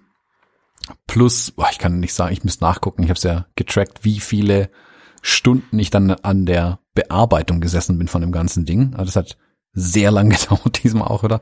Bis es dann alles so gepasst hat, wie ich es mir vorgestellt habe. Ähm, und ja, ist jetzt bei Fujifilm ausgespielt worden auf dem internationalen Kanal. Also ich habe diesmal, ich habe einfach eine englische Version mitgeliefert zur deutschen dazu, weil beim letzten Mal haben sie auch mal eine deutsche Version auf dem englischen Kanal ausgespielt mit Untertiteln, wo ich gesagt habe, äh, äh, ich hätte auch Englisch machen können, hätte nur was sagen müssen. Diesmal habe ich ihnen mhm. einfach keine Chance gelassen, einfach zwei Videos geliefert, ein englisches und ein deutsches. Ähm, ist das Deutsche denn irgendwo? Ich habe das Englische auch nur gesehen. Hast du das Deutsche irgendwo online oder gibt's das? Weil ich Im Moment also ich, ich, ich kenne den Deutschen im Grobschnitt, bitte. Genau, das ist Deutsch im Grobschnitt mal gesehen gehabt. Genau, aber es gibt's, äh, das ist irgendwo ausgestrahlt worden jetzt oder ich habe so Englisch nur gesehen. Noch nicht. Noch ah, nicht. Ja, okay. Na, kommt noch. Halt ich denke, das wird auf dem deutschen ja. Kanal in den nächsten Tagen kommen. Ja, cool. Ja. Dürftest du es zeigen? Äh, nee, ist ein komplett Buyout, liegt komplett bei Fujifilm. Ah ja, okay. Okay. Na. Ja, aber kommt oder also weißt du was oder oder hoffen wir? Wird oder irgendwann kommen. Fand, ja, ja, auf dem Deutsch. Ja, bestimmt. Weil muttersprachlich ist ja dann doch egal, also geht dir ja in die andere Richtung wahrscheinlich manchmal so. Muttersprachlich äh, empfängt man gerade sowas wie eine Emotion dann doch mehr. Du hast natürlich recht, du hast das schon so gemacht, dass du die Sprache eigentlich nicht brauchst. Jetzt hast du ja nicht die ähm, schlechteste Sprecherstimme so und machst dann muttersprachlich natürlich für die, die, die Deutsch als Muttersprache haben, schon ein, ein tieferes Ding nochmal draus, muss man schon sagen, ehrlicherweise. Ne? Ich weiß, was du meinst, dass man die Sprache nicht unbedingt brauchst, aber du ähm, mit deiner Persönlichkeit, vielleicht auch für deine Fans und Friends, machst natürlich mehr, wenn du uns das in Deutsch erzählst. Ja. Ja, wobei ich tatsächlich das Englische primär gemacht habe. Also der, der Pitch war Englisch, das Skript war Englisch, die deutsche Übersetzung habe ich erst gemacht, als ich dann an den Text dran bin. Also an die, an die. Dann hast du mir nur das Deutsche geschickt, weil ich kann kein Englisch oder was? genau, also das habe ich dazu erst gemacht dann, genau. Also ich habe es da dann ja, auf okay. Deutsch mal umgeschrieben, ähm, um es dann einzusprechen, aber primär habe ich es tatsächlich in Englisch gemacht, diesmal. Hm, also war, mhm. weil es für mich irgendwie im Kopf besser gepasst hat. Also zu diesem Timeless Value, weil das ja auch schon auf Englisch reinkam, dann ähm, bin ich da in der Sprache geblieben. Und war also primär war tatsächlich Englisch für mich, aber mhm. merkt am Ende vermutlich auch niemand, wenn ich es jetzt nicht gesagt hätte. Und ja, dann im Deutschen. Ich bin mal gespannt, ähm, wie es Deutsche performt, aber das Englische läuft ganz gut, auf jeden Fall. Ja, voll gut. Also äh, schaut euch an. Du müsst ja googeln, nicht jetzt hier, guck ich mir die Tage mal an oder irgendwas, machst, machst jetzt Pause und guckst jetzt das Video an, weil ich finde, nee, ohne Witz, man weiß ich, man müsste mal, ich könnte mal, ich kann ja demnächst mal gucken und so. Das ist bei dem Video echt Bullshit, weil es einfach so persönlich ist, ne? Und ich meine, Behind the Scenes, ähm, ich weiß, dass hier und da die Leute wie neugierig auf Thomas sind, weil er ja nicht immer, zumindest in offenen Podcasts, sein Privatleben so raushaut. Hier hat das mal eben äh, als Video in die Welt geschickt und das, äh, klar ist das ein Werbevideo und so, das ist nicht die Frage, aber die Menschen, das sind jetzt keine Schauspieler, ne? Ich kenne die zum Teil. Also das ist wirklich mhm. ein ganz, ganz schöner, ähm, wie sagt man, Behind the Scenes äh, Ausblick, Einblick, wie auch immer, ähm, hinter die Kulissen, hinter die Bühne von Thomas Jones. Finde ich voll geil. So, mhm. ja. Luise sagt immer. Ist sogar äh, warm, also ist sogar, also ich war jetzt nicht irritiert. Das kann ja, weißt du, wenn man so ein bisschen mehr weiß, dann kann sowas ja auch irritieren, weil es irgendwie gefaked wirkt oder so. Ich meine, klar, habt ihr euch so hingesetzt, also ihr habt da jetzt nicht, du bist ja nicht mit der Kamera da hingekommen, ihr hattet sowieso ein Treffen und hast nur einmal drei Fotos gemacht. Das kann man ja schon ehrlicherweise sagen, dass das, ne, das ist ja, ist ja schon das der Moment, gar nicht gehen, Leute, also abgesehen davon, ne, aber das ist natürlich logisch. Insofern, ne, du weißt ja, wie Menschen dann zuhören und dann sagen sie ja, das ist aber doch so nicht gemacht. Natürlich war das eine Situation, die herschaffen worden ist für dieses Video. So. Und dennoch wirkt es äh, warm und echt. Das finde ich ja schon geil. Ja. Mhm. Und es ist dann auch okay. gar nicht so einfach hinzukriegen. Also es ist viel einfacher, ja. ähm, ich, ich hätte zum Beispiel mit einem Uhrmacher was angedacht gehabt. Es ist natürlich viel mhm. einfacher, sowas zu zeigen und es echt wirken zu lassen, als so einen familiären Kontext. Also, weißt, es gibt die Sequenzen im Video, wo wir durch diese Büsche durchgehen, auf dieses kleine Grundstückchen, wo wir dann gegrillt haben. Und mhm. wir grüßen uns alle und winken uns zu. Ich meine, das drehst du ja aus mehreren Perspektiven mehrmals. Und jedes Mal ja. das irgendwie so wirken zu lassen, mit Nicht-Schauspielern wohlgemerkt. Niemand ja, davon ja, ist Schauspieler. Ja. Das ist trotzdem das authentisch wirkt. Es darf ja gerne ein bisschen over the top sein. Also an meinem Lachen sehe ich schon, ich, mir ist klar, was hier passiert. Aber das hinzukriegen ist nicht einfach. Und wirklich nochmal großes, großes Dankeschön an alle, die da mitgemacht haben und die das so umgesetzt haben und das haben Realität werden lassen. Das ist A, nicht selbstverständlich und B, ich finde, die haben einen richtig, richtig tollen Job gemacht, alle in dem Video. Mhm. Ähm, dass es jetzt so aussieht, weil da kann ich noch so interessant fotografieren, filmen und am Video schneiden. Äh, es kommt am Ende auch hier auf die Leute an. Wenn es nicht gut aussieht, dann sieht es nicht, also wenn die nicht wirklich dabei sind, dann sind die nicht wirklich dabei und das siehst du sofort. Und das hat hier wirklich super funktioniert. Ja, ja, ist ja schön, wenn man, wenn man Freunde und Verwandte fotografiert, so eine Sache. Ne, ich meine, klar, also wenn man jetzt zusammen rumhängt, ist das das eine, dabei Fotos machen, aber sagen, ich treffe mich jetzt mal mit euch und fotografiere euch mal, das ist ja schon immer manchmal ein bisschen, ein bisschen krampfig. Kann ich mir vorstellen. Sehr geil. Ja. Okay, pass auf, äh, von der totalen Oberemotion noch mal kurz in die kühlen Straßen Tokios. Mhm. ich, das ist halt das, was ich auf den Fotos sehe. Ich finde, bei aller Neugier, und zwischendurch so Wärmemomenten. Äh, du hast zum Beispiel ein Wärmemoment. Ich habe jetzt hier 44 Fotos von Thomas. Und es gibt ein Foto, Foto, Gott, welche 090 hast du das, ähm, hast du das selber benannt? Da fährt so ein Coke Truck durch eine enge Gasse es ist offensichtlich eng bevölkert. Das sieht man nicht unbedingt an der Gasse und auch da nicht an den hohen Häusern, aber man sieht unfassbar viele Verdrahtungen an Strom, Internet, was auch immer das alles sein mag. Totaler Wahnsinn. Also ich dachte, das gibt's nur in der Karibik und irgendwo in Honduras, aber offensichtlich auch in Tokio. Und du siehst einfach urban, urban, urban und dann hockt da Mutti, oh Gott, das ist despektierlich, das ist so nicht gemeint, dann hockt da eine, eine ähm, ähm, erfahrene Dame am Straßenrand und kümmert sich um Blumen, die ja, was ist denn das? Das ist ja kein Bürgersteig. Also zwischen zwei Balkonen ist ein kleiner Absatz. Vielleicht neben der Tür, ne? Das ist eine Eingangstür, oder? Ja, das sind vielleicht Blumen neben der Tür. Und, und kümmert sich um so einen Blumenkasten. Aber an einer Stelle, also ob ich da auf die Idee kommen würde, jetzt Blumen hinzustellen, weiß ich nicht. Aber genau das ist vielleicht der Punkt. Ne? Sie versucht da vielleicht ein bisschen Leben reinzubringen in diese, in diesen Wahnsinn. Jetzt ist der, jetzt weiß ich nicht, ob wir in der Vorstadt sind oder in Tokio selber. Kannst du vielleicht mal einen Satz zu sagen? Aber das wirkt zum Beispiel so ein bisschen skurril, weil, weil es so ein bisschen wirkt wie, um Gottes Willen, wir müssen hier irgendwie was Natürliches reinbringen in die Welt. Vielleicht ist aus dem Zusammenhang gerissen, aber erzähl gerne mal. Ich musste an diese, an diese Eisenbahn denken, die durch den Markt fährt in Indien. Ich weiß nicht, wie sie heißt. Also ähnlich fährt da auch, eine, also nicht ganz so hart, aber ähnlich fährt hier auch eine Eisenbahn tatsächlich ähm, quer durch Echt? dieses Wohngebiet durch. Ja, ja, also Ach, es ist ja. schon ähm, sehr eng alles auch mhm. bei denen. Das ist immer noch in Tokio, ganz normales Tokio. Ähm, es ist mhm. zwar ein paar U-Bahn-Stationen oder ein paar Bahnstationen, je nachdem, wie man fahren will, raus. Ähm, aber es ist immer noch Tokio. Und das, das fand ich das Faszinierende daran auch, wenn du siehst, wie flach die Häuser sind. Du rechnest halt in Tokio nicht mit zweistöckigen Gebäuden in der Anzahl, mhm. äh, in der ähm, Menge irgendwie. Und das war der letzte Tag an einem Samstag, wo ich da unterwegs war. Da bin ich einfach nach ähm, ich, also entschuldigt, wenn jemand von euch Japanisch spricht, ich werde das jetzt komplett ähm, zerlegen, die japanische Aussprache von allen Begriffen und ich versuch's, ich versuch's so zu auszusprechen, wie ich es in der U-Bahn gehört habe, wenn es angesagt worden ist. Die Lernquelle Nummer eins. Äh, in Ikebukaro, äh, hm, äh, da ist so ein riesiges Wohngebiet, ähm, so eine Residential Area einfach, äh, weil man da rauskommt. Und da habe ich mich am Samstag äh, Vormittag ganz viel bewegt. Und da bin ich einfach durchgelaufen, kreuz und quer. Und da siehst du keinen einzigen Touristen mehr. Da ist niemand verirrt sich da raus irgendwie. Und da äh, bin ich einfach durchgelaufen und habe halt so kleine Szenen irgendwie gesucht, so die sich auf der Straße irgendwie abspielen. Und ich habe diesen, ich bin an diesem Truck vorbeigekommen. Das sind die, es gibt ja unfassbar viele Automaten in Japan. Mhm. Also Japan ist das Land der aufgehenden Sonne und der, der Automaten, weil da kommt alles raus. Und es fahren dadurch natürlich auch überall diese Trucks rum und füllen ständig diese Automaten wieder auf, weil klar, die, die füllen sie nicht von alleine auf. Und ich habe unter anderem diesen Coca-Cola-Truck gesehen, bin dann den vorbeigegangen, die haben da irgendwie neue Cola-Flaschen in das Ding reingestopft. Und dann habe ich die alte Frau hier an, an der Straße hocken sehen, wie sie in diesen Blumenkübel ähm, dran rumwerkelt und irgendwas eingepflanzt hat, gegossen, geschnitten hat.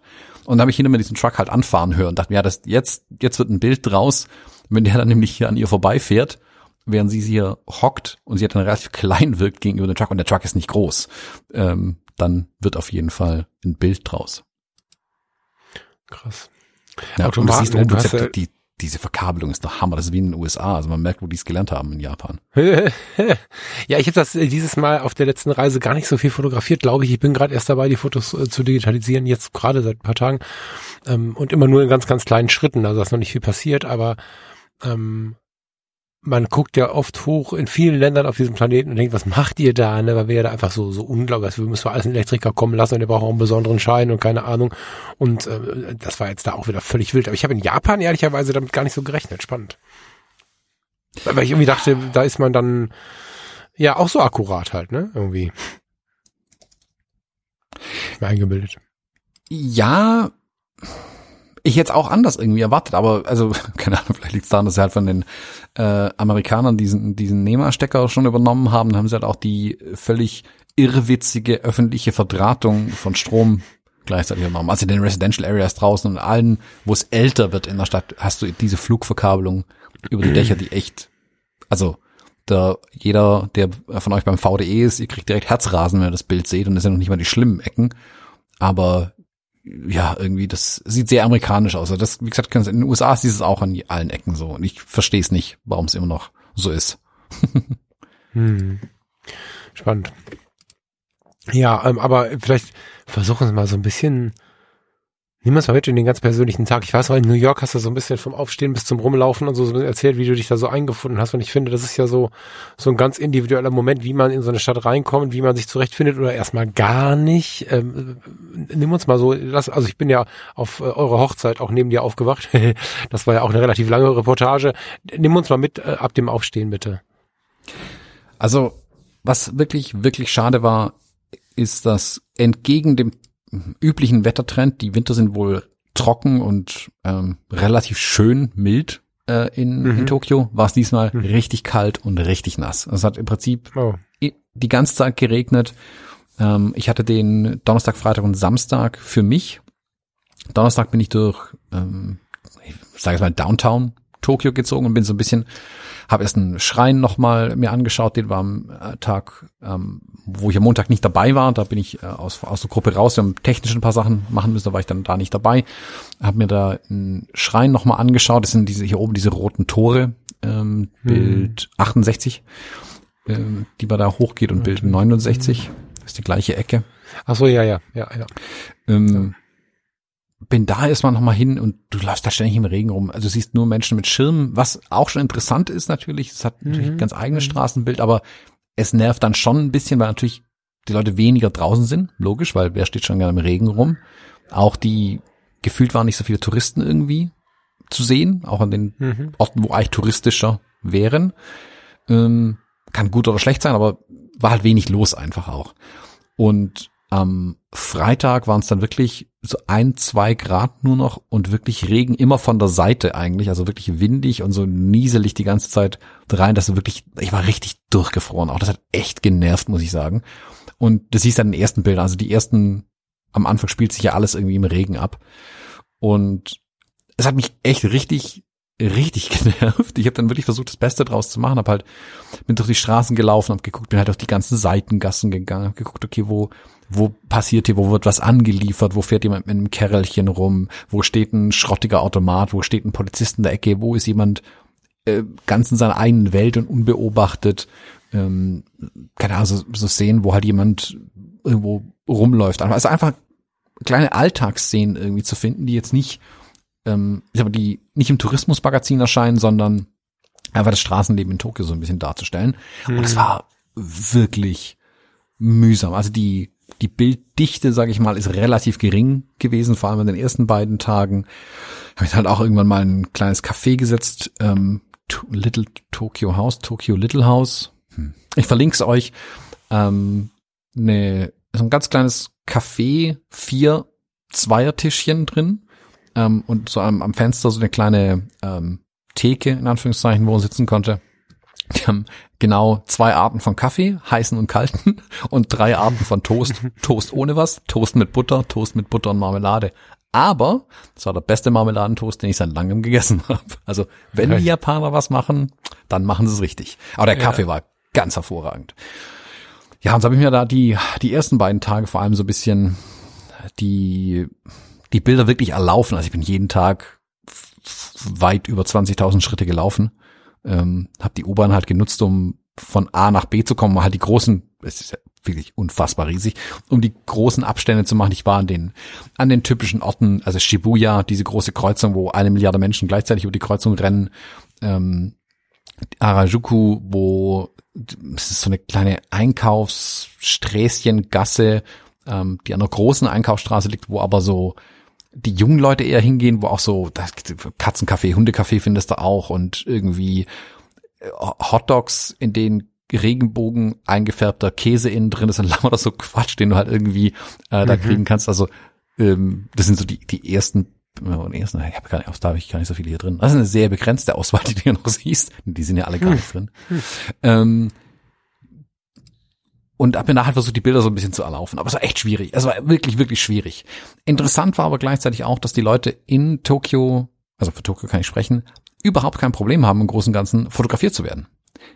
Hm. Ich, ich fand es faszinierend. Oh. Ich habe vielleicht in den in der ganzen Woche, wenn ich mal die anderen Content Creator rausnehme, in der ganzen Woche habe ich vielleicht fünf Fotografen gesehen an fünf Tagen oder sechs Tagen, wo ich wirklich gedacht habe, ja, der macht Street Photography.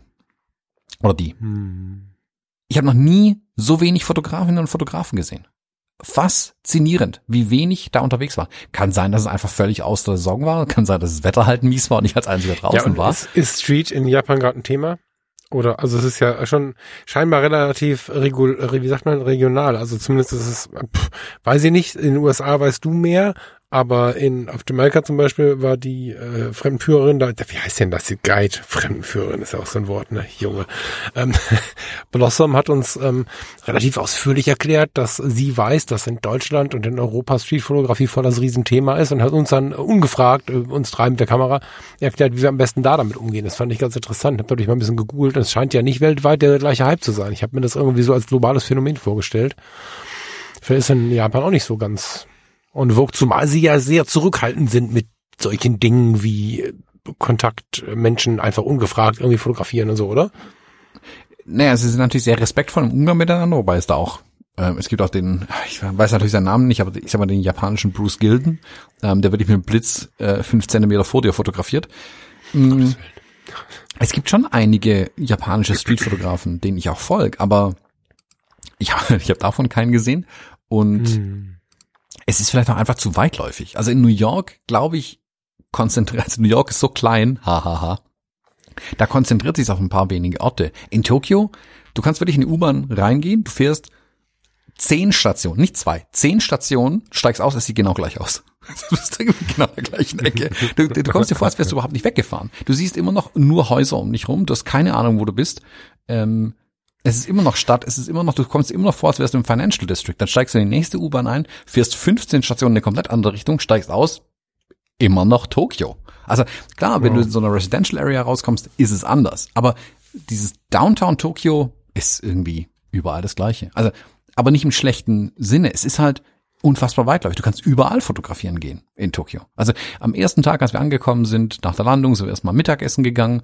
Und ich habe ehrlich gesagt keine Ahnung, wo ich war. Aber da hätte man einfach rausgehen können und Street Photography machen. War urban, interessant, Vertikalität durch Brücken drin, Gebäude, Glas hier, Menschen mit Regenschirmen, manche mit bunten Klamotten. Super. Voll Japan, voll Tokio. Genau mein Ding. Und dann, ich bin nie wieder in die Gegend gekommen, aber ich habe genug, genug gesehen, was genauso aussah. Also äh, Krass. super interessant irgendwie. Hm. Die lange Anreise, ne? Ähm, was ich ähm, faszinierend fand, du bist da gerade so schnell durchgeritten. Du bist zu diesem, ah nee, warte mal, der, der Ort mit den roten Toren ist ja nicht, hier, Bild 60, ähm, das ist nicht das gleiche, oder? Äh, der Mann, der fegt, der die, den, nee, die Kiesel komplett fegt. andere Kiste, anderer, anderer Schrein. Kom kom komplett andere Kiste. Die, ähm, diese unglaubliche Masse an Menschen und an, an, an Beton und an was auch immer, Elektri Automaten, Handys, Smartphones, Lampen, Leuchten, alles so, so, so turbourban. Und dann habe ich dieses Foto 60 geöffnet und dachte, wow. Und da ist der Regen, jetzt ist ja leider, also kalter Regen hast du erklärt, aber das ist so ein Foto, da denke ich, da möchte ich jetzt sein irgendwie. Ist das, aber das ist jetzt weit raus oder wie, wie läuft das? Oder ist das einfach nur ein, ein kleiner Anführungsstrichen in der Luftpark mitten im Getummel? Also erzähl mal. Der Platz 60? 60. Äh, 60 und 61 sind im gleichen äh, Schrein und das Bild davor auch noch. 59 mhm. das ist der Meiji-Schrein. Genau. Der ist, ist mittendrin in Tokio. Mitten, Ach. mittendrin. Ist aber ein riesiger Park außenrum auch.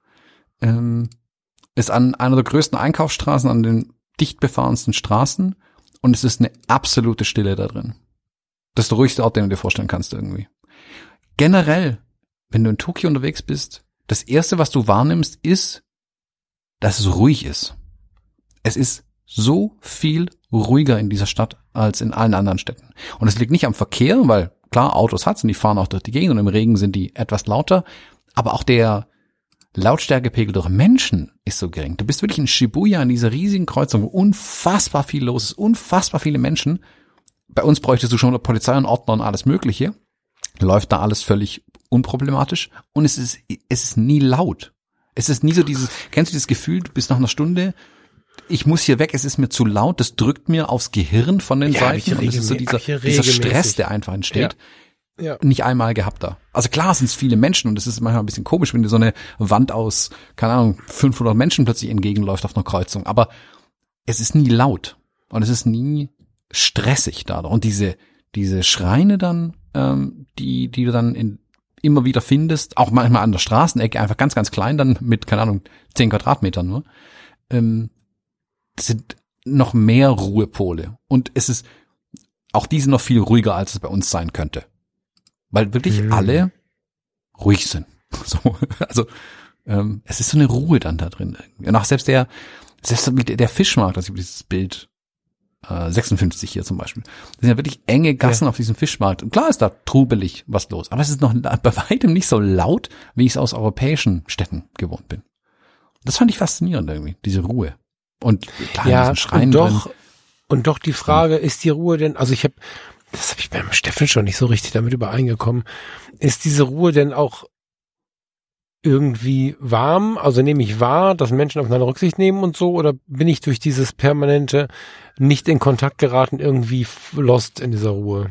Also, weißt du, ich meine, das ist so ein bisschen mein, mein Dauerproblem oder das ist kein Problem, sondern das, was ich nicht verstehe. Wie fühlt sich das an, wenn du nicht so richtig Kontakt bekommst, wenn du keine Blickkontakte bekommst und dann, also, wie kombiniert sich das? Was, was kommt da am Ende bei rum? Vom, vom Gefühl, wenn du in der Straße stehst? Na, du bist halt ein bisschen entkoppelt vom Rest auf jeden Fall. Also klar, spricht da doch keiner miteinander, weil deswegen ist es ruhig. Ähm, aber das ist auch ganz angenehm, muss ich sagen. Ich meine, ich fand auch, ich mein, du kennst mich, ich finde auch Havanna geil, wo das Leben wirklich auf der Straße stattfindet, wo ein unfassbarer Lärm im Vergleich mhm. ist. Ähm, es ist halt was anderes. Ähm, ich ich habe Tokio total als total angenehm wahrgenommen. Du konntest wirklich, also normalerweise musst du die Kopfhörer, die Noise Cancelling Kopfhörer ins Ohr drücken in diesen Großstädten, damit du nicht wahnsinnig wirst vom Lärm und hörst irgendwie ruhig mm. über Musik oder einen Podcast, um ein bisschen runterzukommen.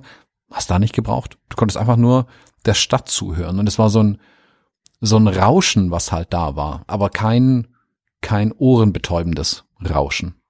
Also da, da rauscht ein bisschen Regentröpfel so vor sich hin, du hast irgendwie die Autos, die halt rumfahren. Ähm, mhm.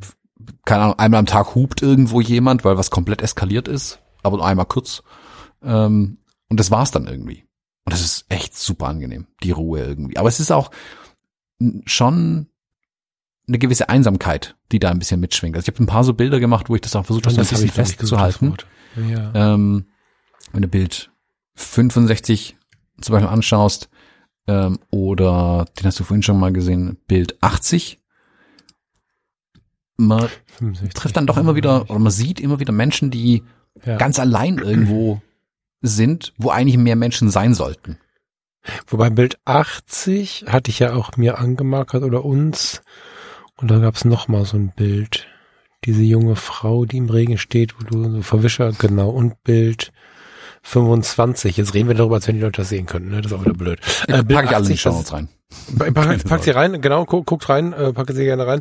Bild 80 sitzt ein junger Mann in einer Mall oder so, würde ich vermuten, und äh, hat einen Kaffee vor dem Mund, ein bisschen in Gedanken und liest in seinem Handy. Und ähm, das Bild 73, da steht eine ähm, junge Frau unter einem Schirm und schaut in ihr Handy und drumherum geht so das Leben weiter und die Menschen wischen sich so durchs Bild. Hast du ein Stativ gehabt? Nee, wahrscheinlich irgendwie. Ist das frei? Nee, dank des Bildstabilisators in der X106 konnte ich das eine Sekunde lang aus der Hand halten. Ja, okay, das ist aber geil. Krass. Mhm. Okay, wow. Okay, wow, kurzes Verkaufsargument mit reingehämmert. Also das ist ja wirklich, uh, okay. Also, also die, however. Die Exif nicht, aber eine Sekunde lang belichtet mit Blende 16. Wow. Ja, richtig cool.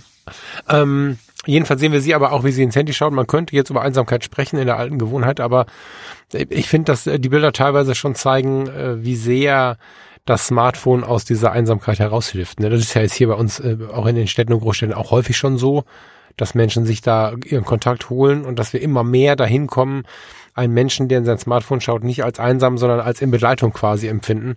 Und das finde ich hier auch nochmal sehr stark dargestellt, dass dieses eigentlich leidige Thema, weil man ja denken könnte, wieso sind sie nicht miteinander, ja doch dann sie ihren äh, Interessen oder sogar ihren lieben Menschen näher bringt irgendwie. Also ich habe zum Beispiel, also bei, bei, der Frau bin ich mir nicht so sicher, weil das ja auch so generell ein relativ kühles Bild im Trubel ist, aber der Mann in der Mall, die Mall ist jetzt nicht besonders einladend, finde ich. Also es ist viel Licht und so, aber sieht nicht gemütlich aus. Es sieht so ein bisschen wild aus, so ein bisschen ist schnell was und geh weiter. Und er scheint aber in sich die Ruhe zu haben, so. Also das mag ich schon irgendwie. Hm. So. Ja. Und das ist ja immer wieder Thema, glaube ich. Ne? Smart, aber gut, das ist kein Ding von Tokio, das ist Smartphone, ist ein Ding der Welt. ja. Die haben Menschen immer ja. wieder in die Kamera geschaut, finde, sehe ich. Ähm, mhm. Eins, zwei, drei, mindestens dreimal. Ich weiß also wahrscheinlich, wenn du alle Bilder anschaust, noch viel häufiger. Wie war das? Das ist ja so ein Streetfotografen-Thema immer, was, was so aufkommt. Wie, was machst du, wenn die dich dann anschauen? Wie geht's dir damit? So? Ich find's gut. Ich finde, das macht Bilder interessant eigentlich. Also nee, total. Aber ich meine im, äh, also währenddessen. Also ich meine, der, der das Foto macht, du, das ist ja der Moment, wo Menschen manchmal die Kamera aus der Hand fällt vor Schreck. Nö, also für mich ist es völlig okay. Ich bin, ich bin da, wie gesagt, ich bin da offen. Also ich fotografiere ja auch nicht, nicht verdeckt oder heimlich, sonst hätte ich ein 600er Tele drauf, wenn ich das machen will. Das äh, lässt sich ja besser machen, aber manchmal ähm, wirst du halt auch entdeckt. Ich habe die Kamera ja vor mir. Ich habe zum Teil dann oben noch diese DJI-Kamera mit drauf, die ja also wirklich auffällig dann spätestens aussieht und mir ist klar, man wird mich wahrnehmen. Ich versuche so auch unbemerkte Momente mitzukriegen. Für mich ist es aber auch völlig okay, wenn ich auf manchen Bildern äh, die Menschen drauf habe, wie sie mich anschauen, oder wie sie direkt in die Kamera schauen. Also, keine Ahnung, mhm. Bild 86 zum Beispiel. Ähm, die zwei Männer, die da durch so ein paar Gassen gehen, das ist was, was auch in mhm. ähm, Shinamachi, also bei Ikebukado draußen, in Shinamachi ist da noch ein bisschen weiter draußen, diese Wohngegend, das ist diese, ah, hieß es Sunshine Road? Ich glaube Sunshine Road. ist dann die, der Mann links im Bild, hinter ihm ist so eine Gasse, die da reingeht, es sind lauter kleine Shops da hinten, um uns rum sieht man es hier nicht, aber auch lauter kleine Läden, Einkaufslädchen und so. Und die waren halt Samstagmorgens irgendwie ihre Einkäufe erledigen und so, waren halt so unterwegs. Und ähm, ich finde es hier halt interessant, weil beide Männer mich anschauen oder in die Kamera mhm. schauen, macht es auch was mit dem Bild irgendwie. Und für mich ist es völlig okay, aber ich bin nicht ein einziges Mal angesprochen worden deswegen. Hm? Mhm. Ähm, vielleicht hat sich mal jemand weggedreht, wenn dann nicht fotografiert werden mochte, ist dann auch okay für mich. Das ist ja auch jedem sein gutes Recht, äh, sage mhm. ich mal. Aber ich habe das Gefühl gehabt, dass es den Menschen sehr viel egaler war, wenn sie fotografiert mhm. werden. Also hat keiner irgendwie auch nur ansatzweise einen grimmigen Blick mir zugeworfen. Also vielleicht machen sie es einfach nicht, dann habe ich es nicht kapiert. Kann auch sein. Aber, aber mein Eindruck war, dass es für alle, vor allem wenn es dann touristischer und trubeliger zuging, dass es okay war, dass da auch jemand fotografiert. Hm. Spannend. Mag ich. Hast du noch ein Foto unter denen, über das du sprechen möchtest, wo du sagst, boah, erklär muss ich was erzählen oder muss euch was erzählen irgendwie? Ähm, gute Frage. Hm, also meine Sammlung an Automaten habe ich hier ja auch ein bisschen mit drin. Äh, also was ich finde, Tokio lebt ein bisschen von der Trubeligkeit und von dem viel, also was Schilder angeht, was Werbeplakate angeht, dass zum Teil Musik gespielt wird auf der Straße aus den, aus den Straßenlaternen raus, wenn Werbung läuft oder so, das finde ich auch faszinierend. Also ist super interessant und du, du kannst es alles gar nicht in Bildern festhalten. Das ist das, was ich wirklich festgestellt habe. Du hast keine Chance, all das, was ich gesehen habe, was ich wahrgenommen habe, in Bildern wirklich festzuhalten. Es, mhm. es ist zu viel irgendwie. Das ist ein, auch das ich jetzt hier mitgebracht habe, selbst die 44 Bilder oder was es sind, das ist ja nur minimalster Ausschnitt aus dem Ganzen. Und wirklich der, ich bezeichne es als den verzweifelten Versuch, das festzuhalten, was ich erlebt habe, ähm, ohne den Anspruch auf äh, künstlerische äh, Großleistung. Mm. Ich habe auf jeden Fall gemerkt, dass ich irgendwie doch mal nach Tokio muss, vor allem nach Japan, also in, in, den Rest von Japan auch raus. Also ich hatte mir überlegt, ob ich Kyoto noch anschauen soll, habe mich aber dagegen entschieden, weil also zweieinhalb Stunden mit dem Zug hin, zweieinhalb Stunden zurück, da ist bei drei Tagen, die du nur hast, ist viel Zeit, die da flöten geht. Deswegen habe ich dann, ich dann schweren Herzens aber auch gesagt, okay, Kyoto fällt aus dieses Mal, ich komme aber definitiv wieder. Ähm, es gibt noch sehr viel zu fotografieren, glaube ich, für mich. Deswegen, ich muss mal noch über die Bilder drüber schauen. Also heute ist äh, Mittwoch, der keine Ahnung, 28. 28. Februar. Februar genau. Ja. Heute Abend ist es YouTube Live. Ich, vielleicht schaffe ich es noch, die Episode ja auch vorher zu veröffentlichen. Dann schaut ins YouTube Live rein. Wenn nicht, schaut nachträglich rein. Es gibt eine Aufzeichnung. Mhm. Ähm, da werde ich auch mal ein bisschen über die Bilder sprechen, ein bisschen äh, drüber gehen und dann auch nebenher zeigen, was in dem YouTube Live ein bisschen besser funktioniert als im Podcast. Mhm. Ich fand's super interessant, in Tokio zu fotografieren, weil es auch nochmal ganz anders war als die Orte, an denen ich bisher Street fotografiert habe. Es ist ganz anders als in New York. Es ist eine komplett andere Kiste als in Deutschland. Ähm, Europa, also das europäische Ausland hat auch seinen Charme, aber Tokio war nochmal eine ganz andere Kiste. Natürlich exotisch, weil es sind Dinge, die ich so nicht kenne, noch nie gesehen habe. Also mir wird es nicht einfallen, hier einen Cola-Automat in Deutschland zu fotografieren, in Tokio scheinbar schon. Obwohl es da viel mehr gibt und sie eigentlich mehr zum Straßenbild gehören. Aber gerade das ist das Interessante daran ja auch wieder. Ähm, super spannendes Land, wenn ihr irgendwie die Chance habt hinzugehen, machen, machen, machen, machen. Ähm, lohnt sich auf jeden Fall und lasst mich wissen, wenn er es tut. Äh, ich komme mit. Sehr geil. Ja, das wäre das die letzte Frage gewesen, die ich dazu gehabt hätte. Ne? Wann geht's wieder hin? Weil äh, wenn man so einen kurzen Einblick hat, dann muss man immer wieder überlegen, wie kommen wir nochmal hin. Haben wir auch gerade so ein bisschen in der Überlegung, ähm, auch wenn wir jetzt gerade erstmal so ein bisschen fernreisemüde sind, ähm, haben wir festgestellt, dass das Land, auf das wir am wenigsten gesetzt haben, irgendwie am, meisten so ein bisschen nach einer Wiederholung schreit, nämlich Costa Rica. Mhm. Aber das ist was für, keine Ahnung, in ein paar Jahren. Aber Tokio klingt so und ist irgendwie auch ja in deinem slash eurem Thema irgendwie laut, oder? Also du hast da ja etwas andersartiges, was sehr massiv ist. Das finde ich macht sowas immer interessant und so. Vielleicht bringst du mal ein paar Leute hin. Ich weiß nicht. Also ich kann mir vorstellen, dass das eine spannende Erfahrung ist. Da nochmal mit dem Fokus Fotografie hinzugehen, der nicht so dran gehängt ist, wenn man mal da ist. Soll es nicht äh, mindern, das Ganze, aber du warst jetzt nicht drei Wochen da. Ne?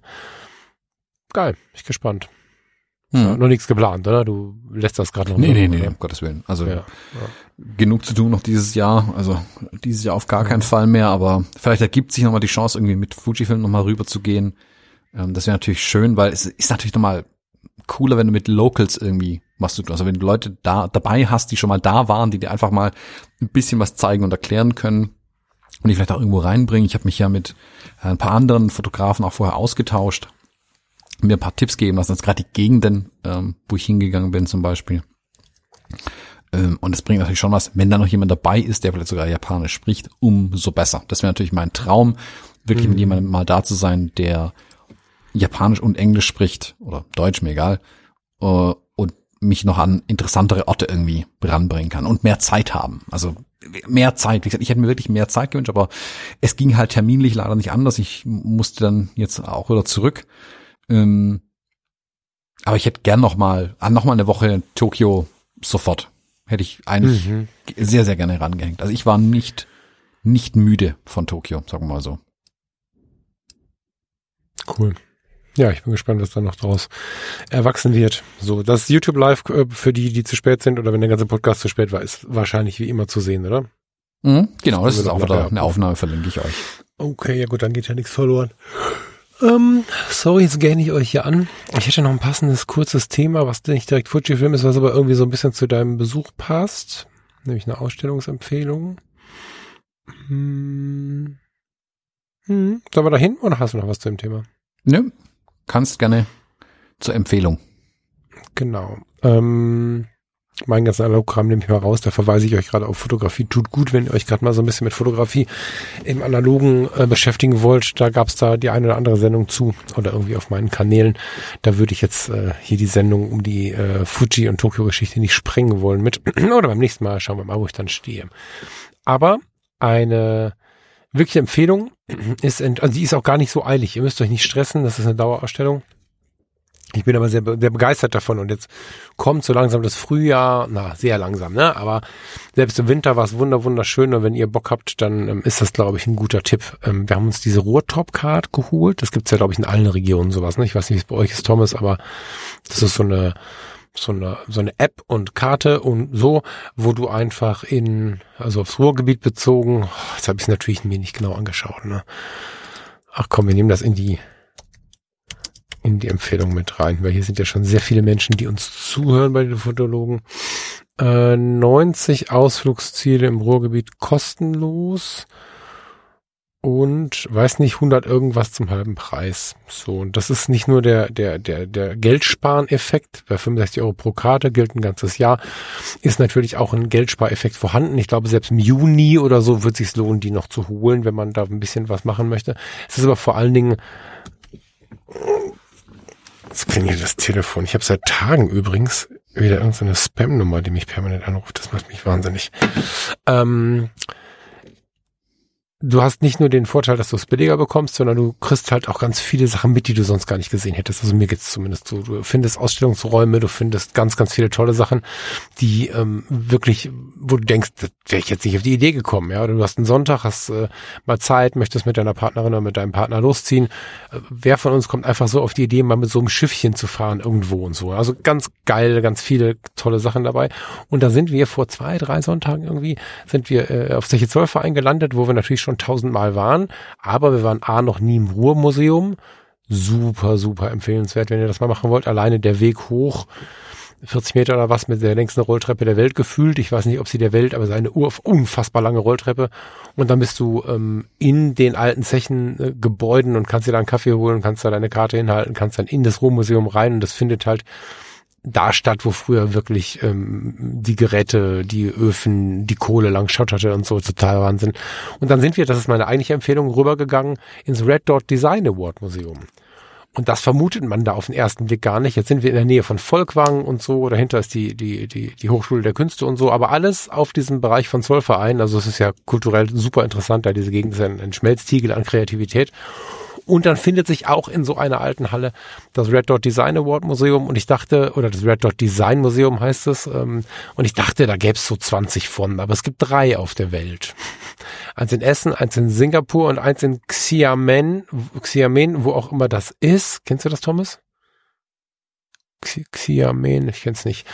Mm, und es ist wirklich, wenn man so ein bisschen Bock auf Design hat. Richtig geil und es vermittelt Design jetzt nicht nur als, weiß ich nicht, bildende Kunst, sondern als Gerät, weil Kameras, Objektive und so weiter, Staubsauger.